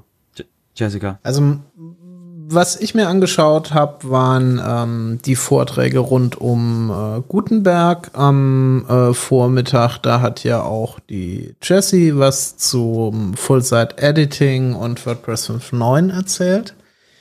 Und dann war ich am Nachmittag selbst noch in einem Vortrag äh, zum Thema Growth Hacking im E-Commerce. Mehr Umsatz mit Growth Hacking. Das äh, fand ich sehr interessant auch, ähm, welche Möglichkeiten es da gibt, wie sich das, äh, wie sich das äh, anstellen lässt. Und äh, ich hätte tatsächlich ähm, gerne noch den ein oder anderen Vortrag mehr besucht, weil das äh, Programm wirklich interessant war. Allerdings habe ich dann doch äh, den Tag sehr mit, mit Networking und Gesprächen mit, mit anderen äh, Menschen verbracht. Und äh, ja, man kann sich nicht teilen. Ja, das habe ich auch das ein oder andere Mal gedacht. Also ein, zwei Vorträge habe ich da auch verpasst, deswegen, weil dann ein, zwei parallel liefen. Also den SEO-Vortrag beispielsweise konnte ich mir nicht anhören. Äh, denn, da war ich mich gerade auch im Growth Hacking-Vortrag und der war auch ganz gut. Also von daher, äh, ja, muss ich wohl warten auf die Videos die du dann definitiv nicht angucken wirst, sind wir doch alle ehrlich. wir werden sehen. Es gibt aber tatsächlich eins, äh, also mindestens einen Vortrag, den ich noch gerne gucken wollte. Ähm, äh, da wollte ich noch mal reinschauen, ähm, aber äh, da warten wir noch mal ab, bis er da ist. Welchen denn? Oh, ich muss mal eben gucken, dann auf die Liste. Also äh, WordCamp Wien, Moment. Um was ging's denn? Ah, was war das? Also erstmal ging es ein bisschen um Sicherheit, irgendwie äh, äh Optimierung der Seite. Es ging, glaube ich, es ging generell da um ähm, um um äh, ja mehr Abverkauf, mehr mehr äh, Conversion auf der eigenen Webseite und ähm, das war so ein bisschen Rundumschlag irgendwie. Das, ich habe den Anfang mitbekommen, dann habe ich gedacht, ich wäre einen verkehrten Vortrag. Also es war, ging erstmal so um Sicherheit, war aber sehr, lust, sehr lustig gehalten und ähm, es war also sehr, sehr viel Spaß gemacht zuzuhören, aber ich bin aber trotzdem wieder rausgegangen, weil ich dachte einfach so falsches Thema jetzt. Und äh, ja, äh, war wohl ein Fehler, ähm, den muss ich ja nochmal nachholen. Weil der war auf jeden Fall anscheinend sehr unterhaltsam auch. Ähm, kann ich jetzt nochmal gucken, aber ich glaube, äh, nee, ich finde ihn jetzt nicht auf die Schnelle. Okay. Ja, ansonsten war halt eben, es war ein Tag lang. Wir hatten am zweiten Tag hatten wir dann Workshop Day ähm, mit, äh, ja, also es war nicht wirklich, also ich habe zumindest nicht das Gefühl, dass das Workshops waren, zumindest in denen, wo ich drin war.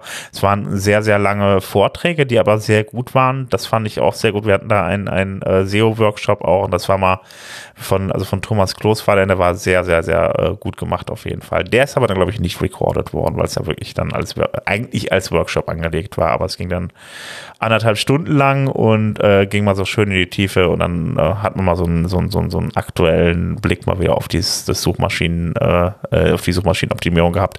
Ähm, da hat sich ja auch viel geändert in den letzten Jahren. Also das ist ja ständig in, in, in Veränderung da.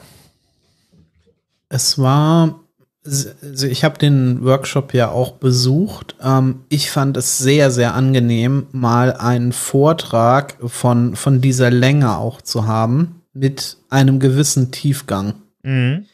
also oft ist es ja so, dass solche Vorträge halt logischerweise aufgrund der, der zeitlichen Limitierung selbstverständlich oft sehr an, an der Oberfläche bleiben und ähm, ganz schnell auf so die, die, die, die, die Key Facts eingehen.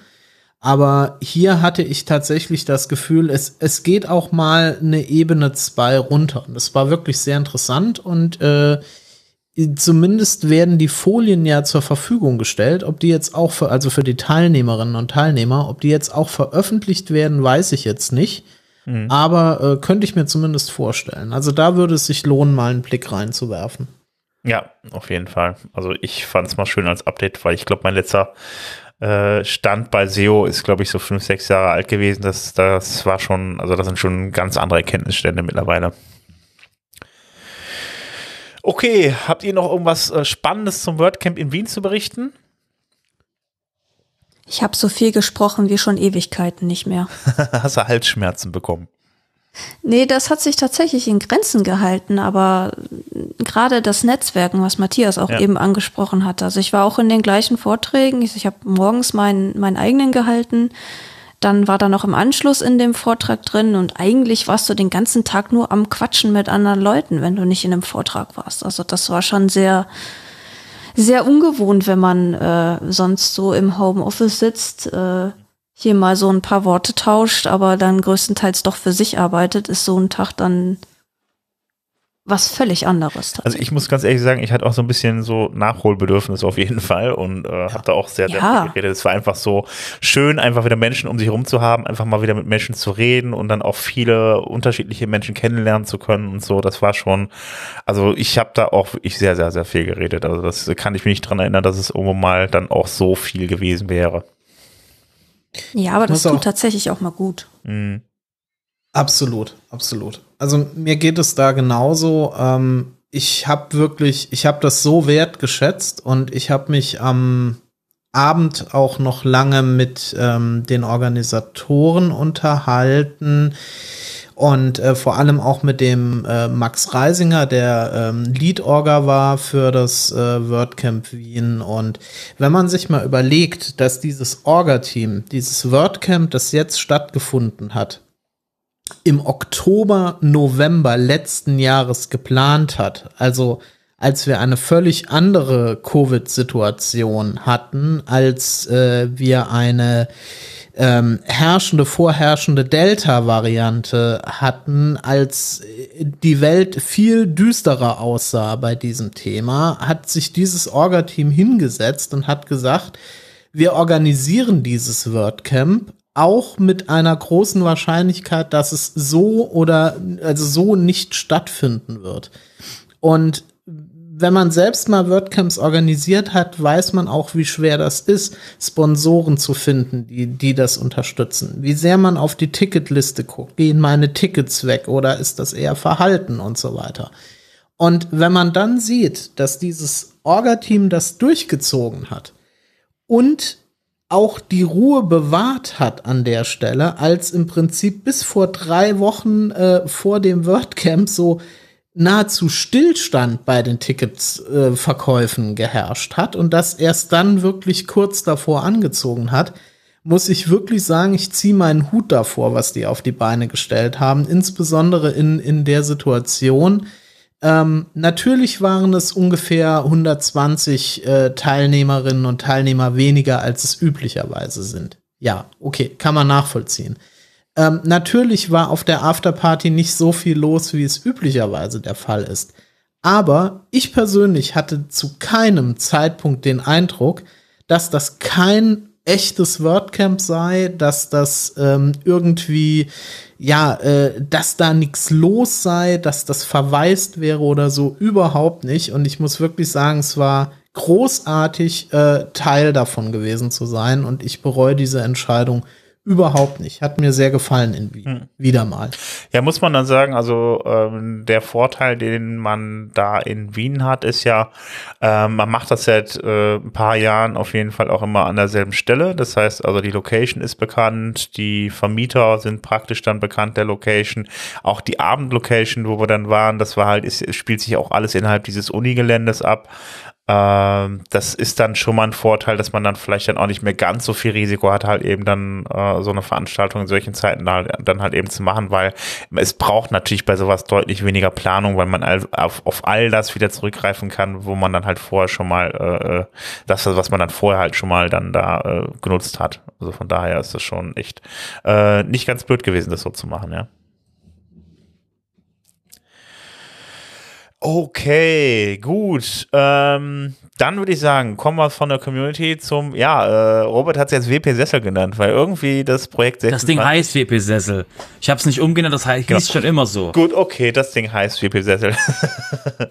Und äh, da haben wir jetzt äh, drei Beiträge bei. Unter anderem haben wir den Hans-Gerd Gerhardt, ähm, der heute auf dem Platz nehmen, äh, Platz, Platz nehmen darf, äh, mit dem Thema, ähm, der hat nämlich einen Artikel geschrieben ähm, zum Thema Fullzeit-Editing und äh, die Theme JSON und äh, da ganz spezifisch zum Thema Schriftarten. Also das Thema hatten wir ja vorhin, der beschreibt in seinem Artikel, wie man die dann halt eben nutzen kann und wie man die einsetzen kann. Ähm, ja, wer daran interessiert ist, einfach mal reinklicken.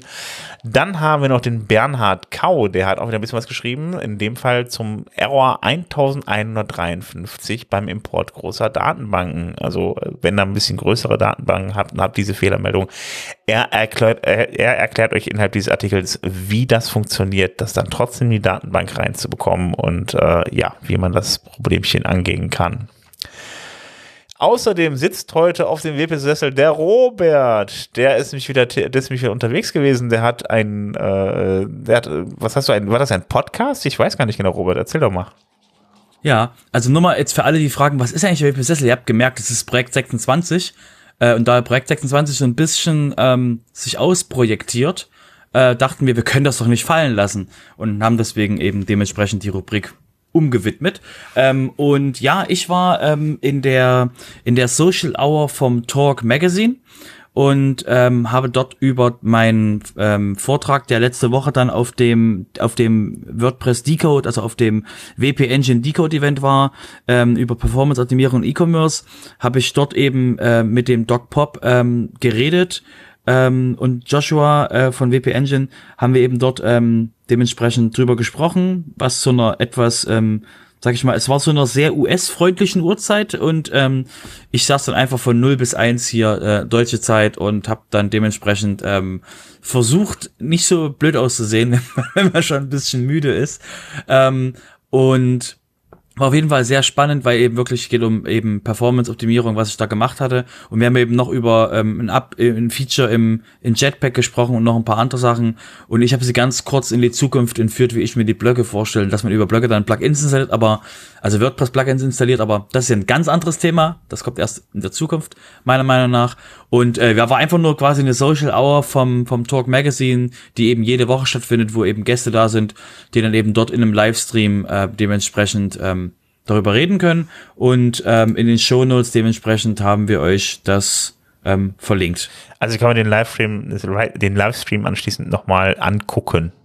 Genau. Okay. Ja, schön. Dann äh, habe ich ja gleich was zu tun. Abgesehen vom Schneiden und so, aber. Äh, dann kommen wir zum Business-Bereich. Robert, du bist, du hast schon wieder was. Genau, es gibt wieder ähm, eine lustige ähm, ähm, WordPress Agency Survey, eine Umfrage. Und ähm, da sind quasi alle eingeladen, die ähm, dementsprechend äh, das gemacht haben, ähm, da mal reinzuschauen, wo es eben darum geht, ähm, was ist der Outcome von dieser Umfrage und eben was ist der, ähm, wo, wo sind die, wo hängen die Preise, ähm, ähm, Accessibility, SEO und eben alle möglichen Themen, um eben mal zum Gefühl zu bekommen, okay, was machen eigentlich, was machen eigentlich die anderen, die eben dementsprechend im Agentur- oder Freelancer-Bereich sind, ähm, wie bekommen sie quasi, wie bekommen sie ähm, Leads, primär über Referrals und und eben ähm, wer ist da was ist der meistbenutzte Page Builder kommt ihr nie im Leben drauf? Und eben ähm, allgemein eben Recurring Revenue und so weiter. Also sehr spannende Informationen, sehr spannende Insights von eben äh, anderen Agenturen, von anderen Freelancern, dass eben für jeden, der in dem Bereich ähm, dementsprechend Geld verdient, einfach mal eben nachschauen kann, okay, was passiert da, wo richten die sich aus, um mal eben ein besseres Gefühl zu bekommen. Ich weiß nicht, ob das repräsentativ ist, also ich kann euch nicht sagen, definitiv 100% stimmt das, weil ähm, eben wir in einem anderen Segment agieren, aber es ist auf jeden Fall schon mal interessant eben ähm, irgendwelche Zahlen, Werte zu bekommen von anderen, die in dem Bereich aktiv sind, um eben besseres Gefühl für eigene Entscheidungen zu bekommen. Wunderbar. Also die Business-Abteilung äh, ähm, ist heute sehr kurz. Noch kürzer ist äh, die Rechtsabteilung, die wird mich heute geschlossen. Da geht es nämlich heute gar nichts. Dafür haben wir da ein bisschen was im Tellerrand, Matthias. Äh, du bist ja dann selber im Hosting-Bereich unterwegs. Ähm, dann erklär uns doch mal bitte, warum BP Engine den Support für eine HT Access beendet. Ja, ein sehr spannendes Thema. Es ist gar nicht so neu jetzt ist, also eigentlich auch schon ein bisschen länger angekündigt wurde, aber im Moment auch wieder aufploppt an verschiedener Stelle. Ähm, äh, WP Engine tut das aus Performance-Gründen und das ist äh, grundsätzlich absolut ähm, nachvollziehbar, weil die Nutzung der HT Access so wie sie ähm, so wie sie stattfindet, eigentlich auch nie so wirklich dafür gedacht war, rein aus Performance-Gründen. Also viele Konfigurationen, die man in die .htxs-Datei schreibt, könnte man grundsätzlich bei entsprechenden Zugriffsrechten natürlich ähm, in die globale Serverkonfiguration des Webserverdienstes schreiben und damit halt eben erreichen, äh, dass eine Konfiguration bei einem Seitenaufruf im Prinzip einmalig gelesen und geladen wird. Ähm, bei der HTXS-Datei ist es so, dass die im Prinzip ähm, jedes Mal bei jedem einzelnen Seitenabruf neu gepasst wird, ähm, was natürlich dafür sorgt, dass bei einer entsprechend umfangreichen HTXS-Datei äh, das Ganze einen Einfluss auf die Performance hat. Jetzt ähm, spricht da so ein bisschen gegen. Also ich habe ja selbst die, die Erfahrung gemacht, wie Kunden auch damit umgehen, wenn sie keinen Zugriff auf die .htxs-Datei haben. Und ich drücke das mal vorsichtig aus, die Begeisterung hält sich arg in Grenzen. Ähm, denn es es ist so, dass das eben ein, ein sehr komfortabler Weg ist, um Redirects zu setzen, also Umleitungen, um irgendwelche, ähm, um irgendwelche ähm, Zugangsbeschränkungen zu setzen und, und, und. Also die Möglichkeiten, da gibt es ja keine Grenze, Security-Settings da drin zu setzen. Das wird sehr gerne und sehr regelmäßig gemacht. Nichtsdestotrotz ist es natürlich so, ähm, äh, dass das aus Performance-Sicht schwierig ist. Jetzt ist immer die Frage, was überwiegt an der Stelle. Natürlich wollen wir alle performante Webseiten haben, aber ähm, es ist natürlich schwierig, wenn, wenn Agenturen, wenn Entwickler, wenn auch Endkunden selbst überall auch Anleitungen, To-Dos finden, so und so machst du das, die aber nicht mehr genutzt werden können. Jetzt muss man natürlich fairerweise sagen, WP Engine ist als Managed WordPress Hoster mit Sicherheit eine Marktgröße, bei der jetzt nicht jeder Endkunde sein, sein kleines Hosting-Paket äh, ähm, äh, betreibt. Aber es ist insgesamt ein, ein mutiger Schritt, weil es eben auch viele Agenturen betrifft. Und äh, ich denke, da wird man mit der Zeit sehen, wie ähm, die, die Kunden darauf reagieren werden. Also meine, meine eigene Erfahrung auch jetzt äh, von, von, von unserem Kundensupport ist die, ähm, dass wir, seit wir die Möglichkeit gegeben haben, eine HTXS-Datei wieder zu unterstützen, ein sehr positives Feedback bekommen haben. Und oft ist es einfach ein Abwägen, was überwiegt? Überwiegt der rein die pure Performance und nehme ich dafür halt den Komfort ein Stück weit raus. Und das ist eine sehr diffizile Sache, so dass eigentlich meiner Meinung nach der beste Weg ist, dem, dem Nutzer, dem Kunden die Option zu lassen. Ähm, WP Engine hat sich jetzt dazu äh, entschieden, wir machen das jetzt. Ende Oktober ist Schluss mit .htxs bei uns und dann wird man sehen, wie die Reaktionen darauf sein werden. Ja, ich bin mal gespannt, wie viele Leute dann fluchen werden, weil sie ganzen Redirects in die HTXS gepackt haben. Also wir haben bei uns, wir haben schon geflucht. Also als, als es uns damals von WP Engine gesagt wurde, ähm, als Agentur war das auch so, oh nein, wir verstehen das ja warum, aber es war halt ähm, äh, ziemlich, ziemlich frustig, äh, das zu haben. Und ähm, genau, aber es ist halt, ähm, die sagen ja nicht, äh, wie halt ähm, 1.1 oder Strato, wenn du PHP 4 haben willst, bezahle extra, sondern bei denen heißt es einfach nur, es ist halt so. Du musst dich halt umstellen. Und die helfen, glaube ich, auch ein bisschen mit, mit Migration und so, mit, mit irgendwelchen Sachen, aber ähm, prinzipiell bist du halt, musst du einfach dafür sorgen, dass du halt die HT-Access nicht mehr benutzt. Hm. Ja, ich meine, es gibt ja auch viele Sachen, auch mal gerade so im Bereich Suchmaschinenoptimierung, die man da eingestellt hat. Dann da gibt es ja auch Anleitungen dafür, wie man das Caching einstellen sollte und so weiter. Aber wenn das schon mal gut eingestellt ist vom Webserver, macht das ja auch sehr Sinn, das dann nicht mehr machen zu müssen. Also man, man muss auch dazu sagen, ähm, wie schaut eine klassische WordPress.htxs-Datei aus? Ja, so ich habe jetzt nicht genau die Zeilen im Kopf, so aber lass es sieben, acht Zeilen sein. Gehen wir mal noch von, greifen wir mal hoch 20 Umleitungen, die gesetzt sind, aus. Dann reden wir da über über 30 äh, ähm, über 30 Zeilen über ein über eine minimale Menge von Anweisungen, die da gelesen werden. Ähm, ich bin mir sehr sicher, dass das in den allermeisten Fällen nicht auffallen wird, ob eine HTXS da ist oder nicht. Bei sehr großen Installationen, bei sehr großen HTXS-Files, wo viel im Security-Bereich auch geregelt wird. Da ist das mit Sicherheit eine ähm, ne, ne, äh, ne entsprechende Größe, aber letzten Endes glaube ich immer noch, dass für die meisten Menschen der Komfort da einfach überwiegt und auch die Gewöhnung. Denn eins muss man der Punkt HTXS halt lassen. Es ist super, also du, du findest alle Anweisungen, alles, was du brauchst, in Windeseile. Es gibt Generatoren dafür, die zuverlässig funktionieren und es ist halt eben super schnell umgesetzt. Und das ist auch der Grund, warum es äh, bei den Nutzerinnen und Nutzern so beliebt ist. Hm. Ja, ist der Name ist auch ein bisschen irreführend. Ich meine, ich kann mich noch erinnern, dran erinnern, so harte Access, man so um den Access zu regeln irgendwie. Äh, da gab es noch die HT Passwd, dann kann man ja dann, äh, äh, konnte man dann entsprechend Benutzername und Zugang dann irgendwie dann da regeln. Also irgendwie in der genau. HT Access kann man schon extrem viel machen. Also, naja,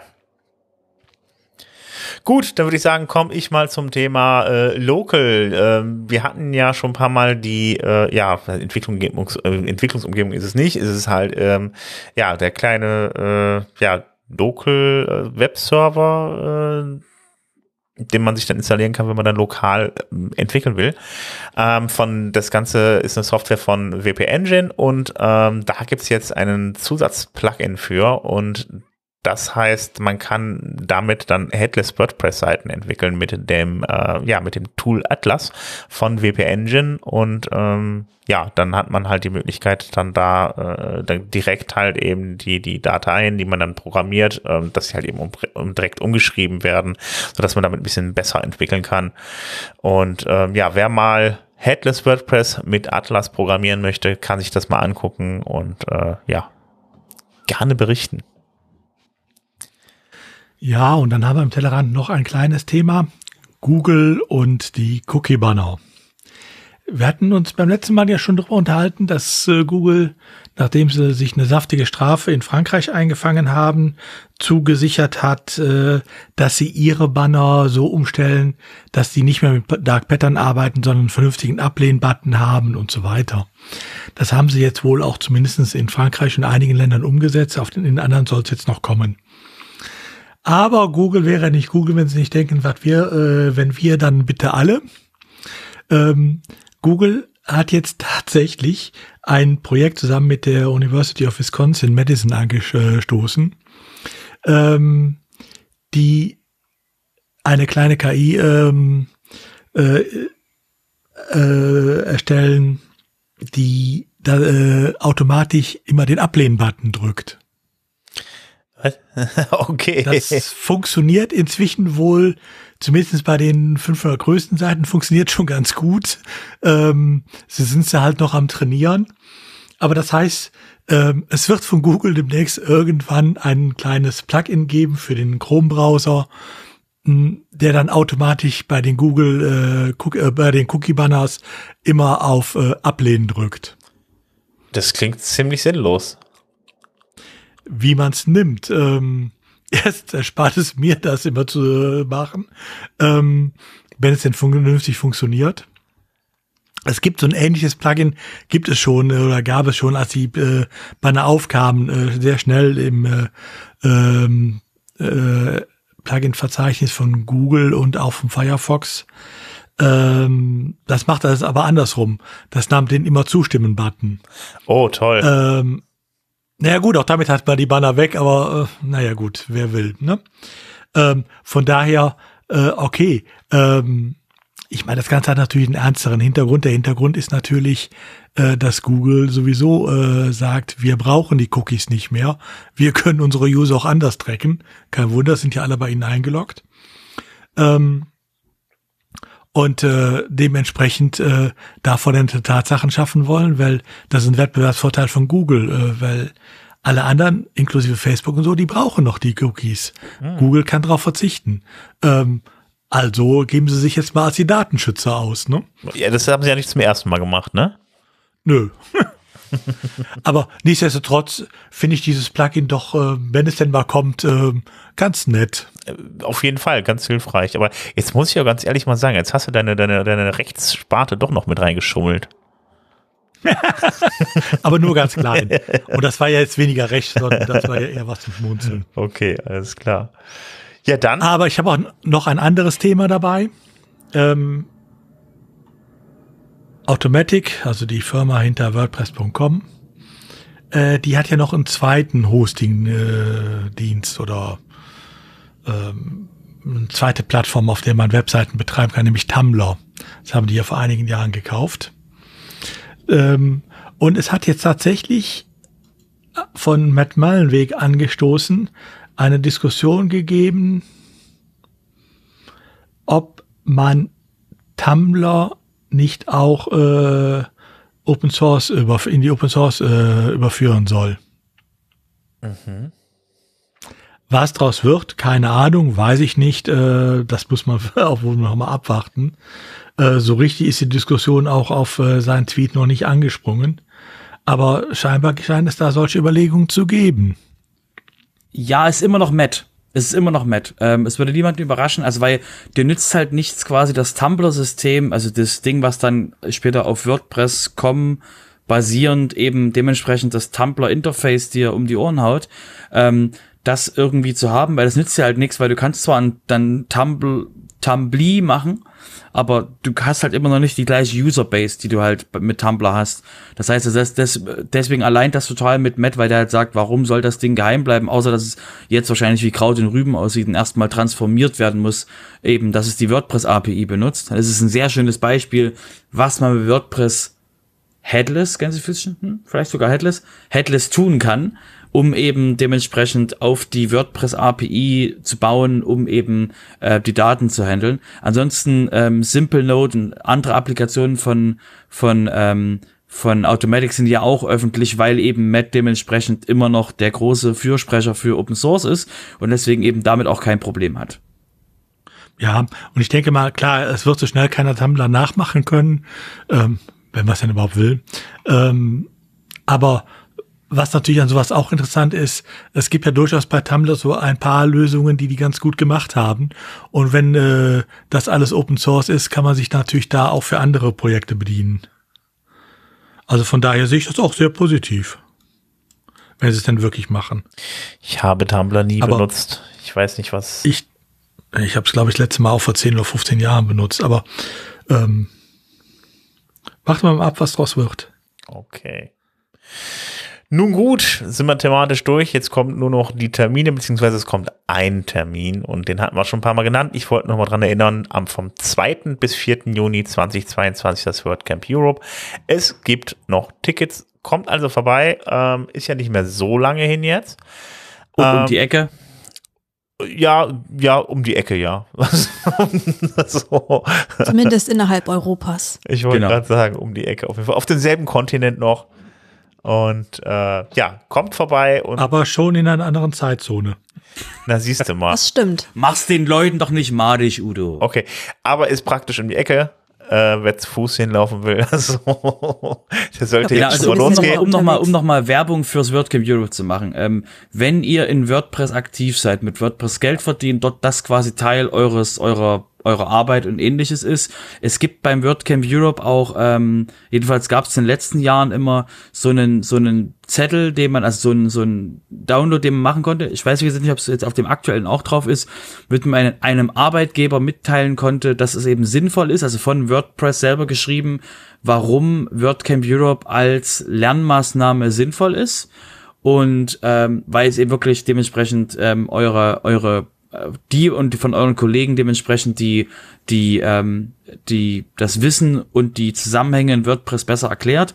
Und deswegen immer mal der Bonushinweis, falls ihr hinkommen solltet oder eure Kollegen, mein allgemeiner WordCamp-Hinweis, ähm, geht zu so wenig wie möglich Vorträgen, beschäftigt euch mit so viel wie möglich mit den, mit den Leuten, die dort rumlaufen, weil ihr könnt dementsprechend in, in Core-Leute reinlaufen, in Blog-Editor-Leute und könnt denen dementsprechend Fragen stellen oder nehmt, nehmt am besten gleich Fragen mit, ähm, um eben ähm, dort wirklich ähm, äh, das als als Lernen als Lernpunkt wirklich ausnutzen zu können und, und hüpft halt nicht von Vortrag zu Vortrag.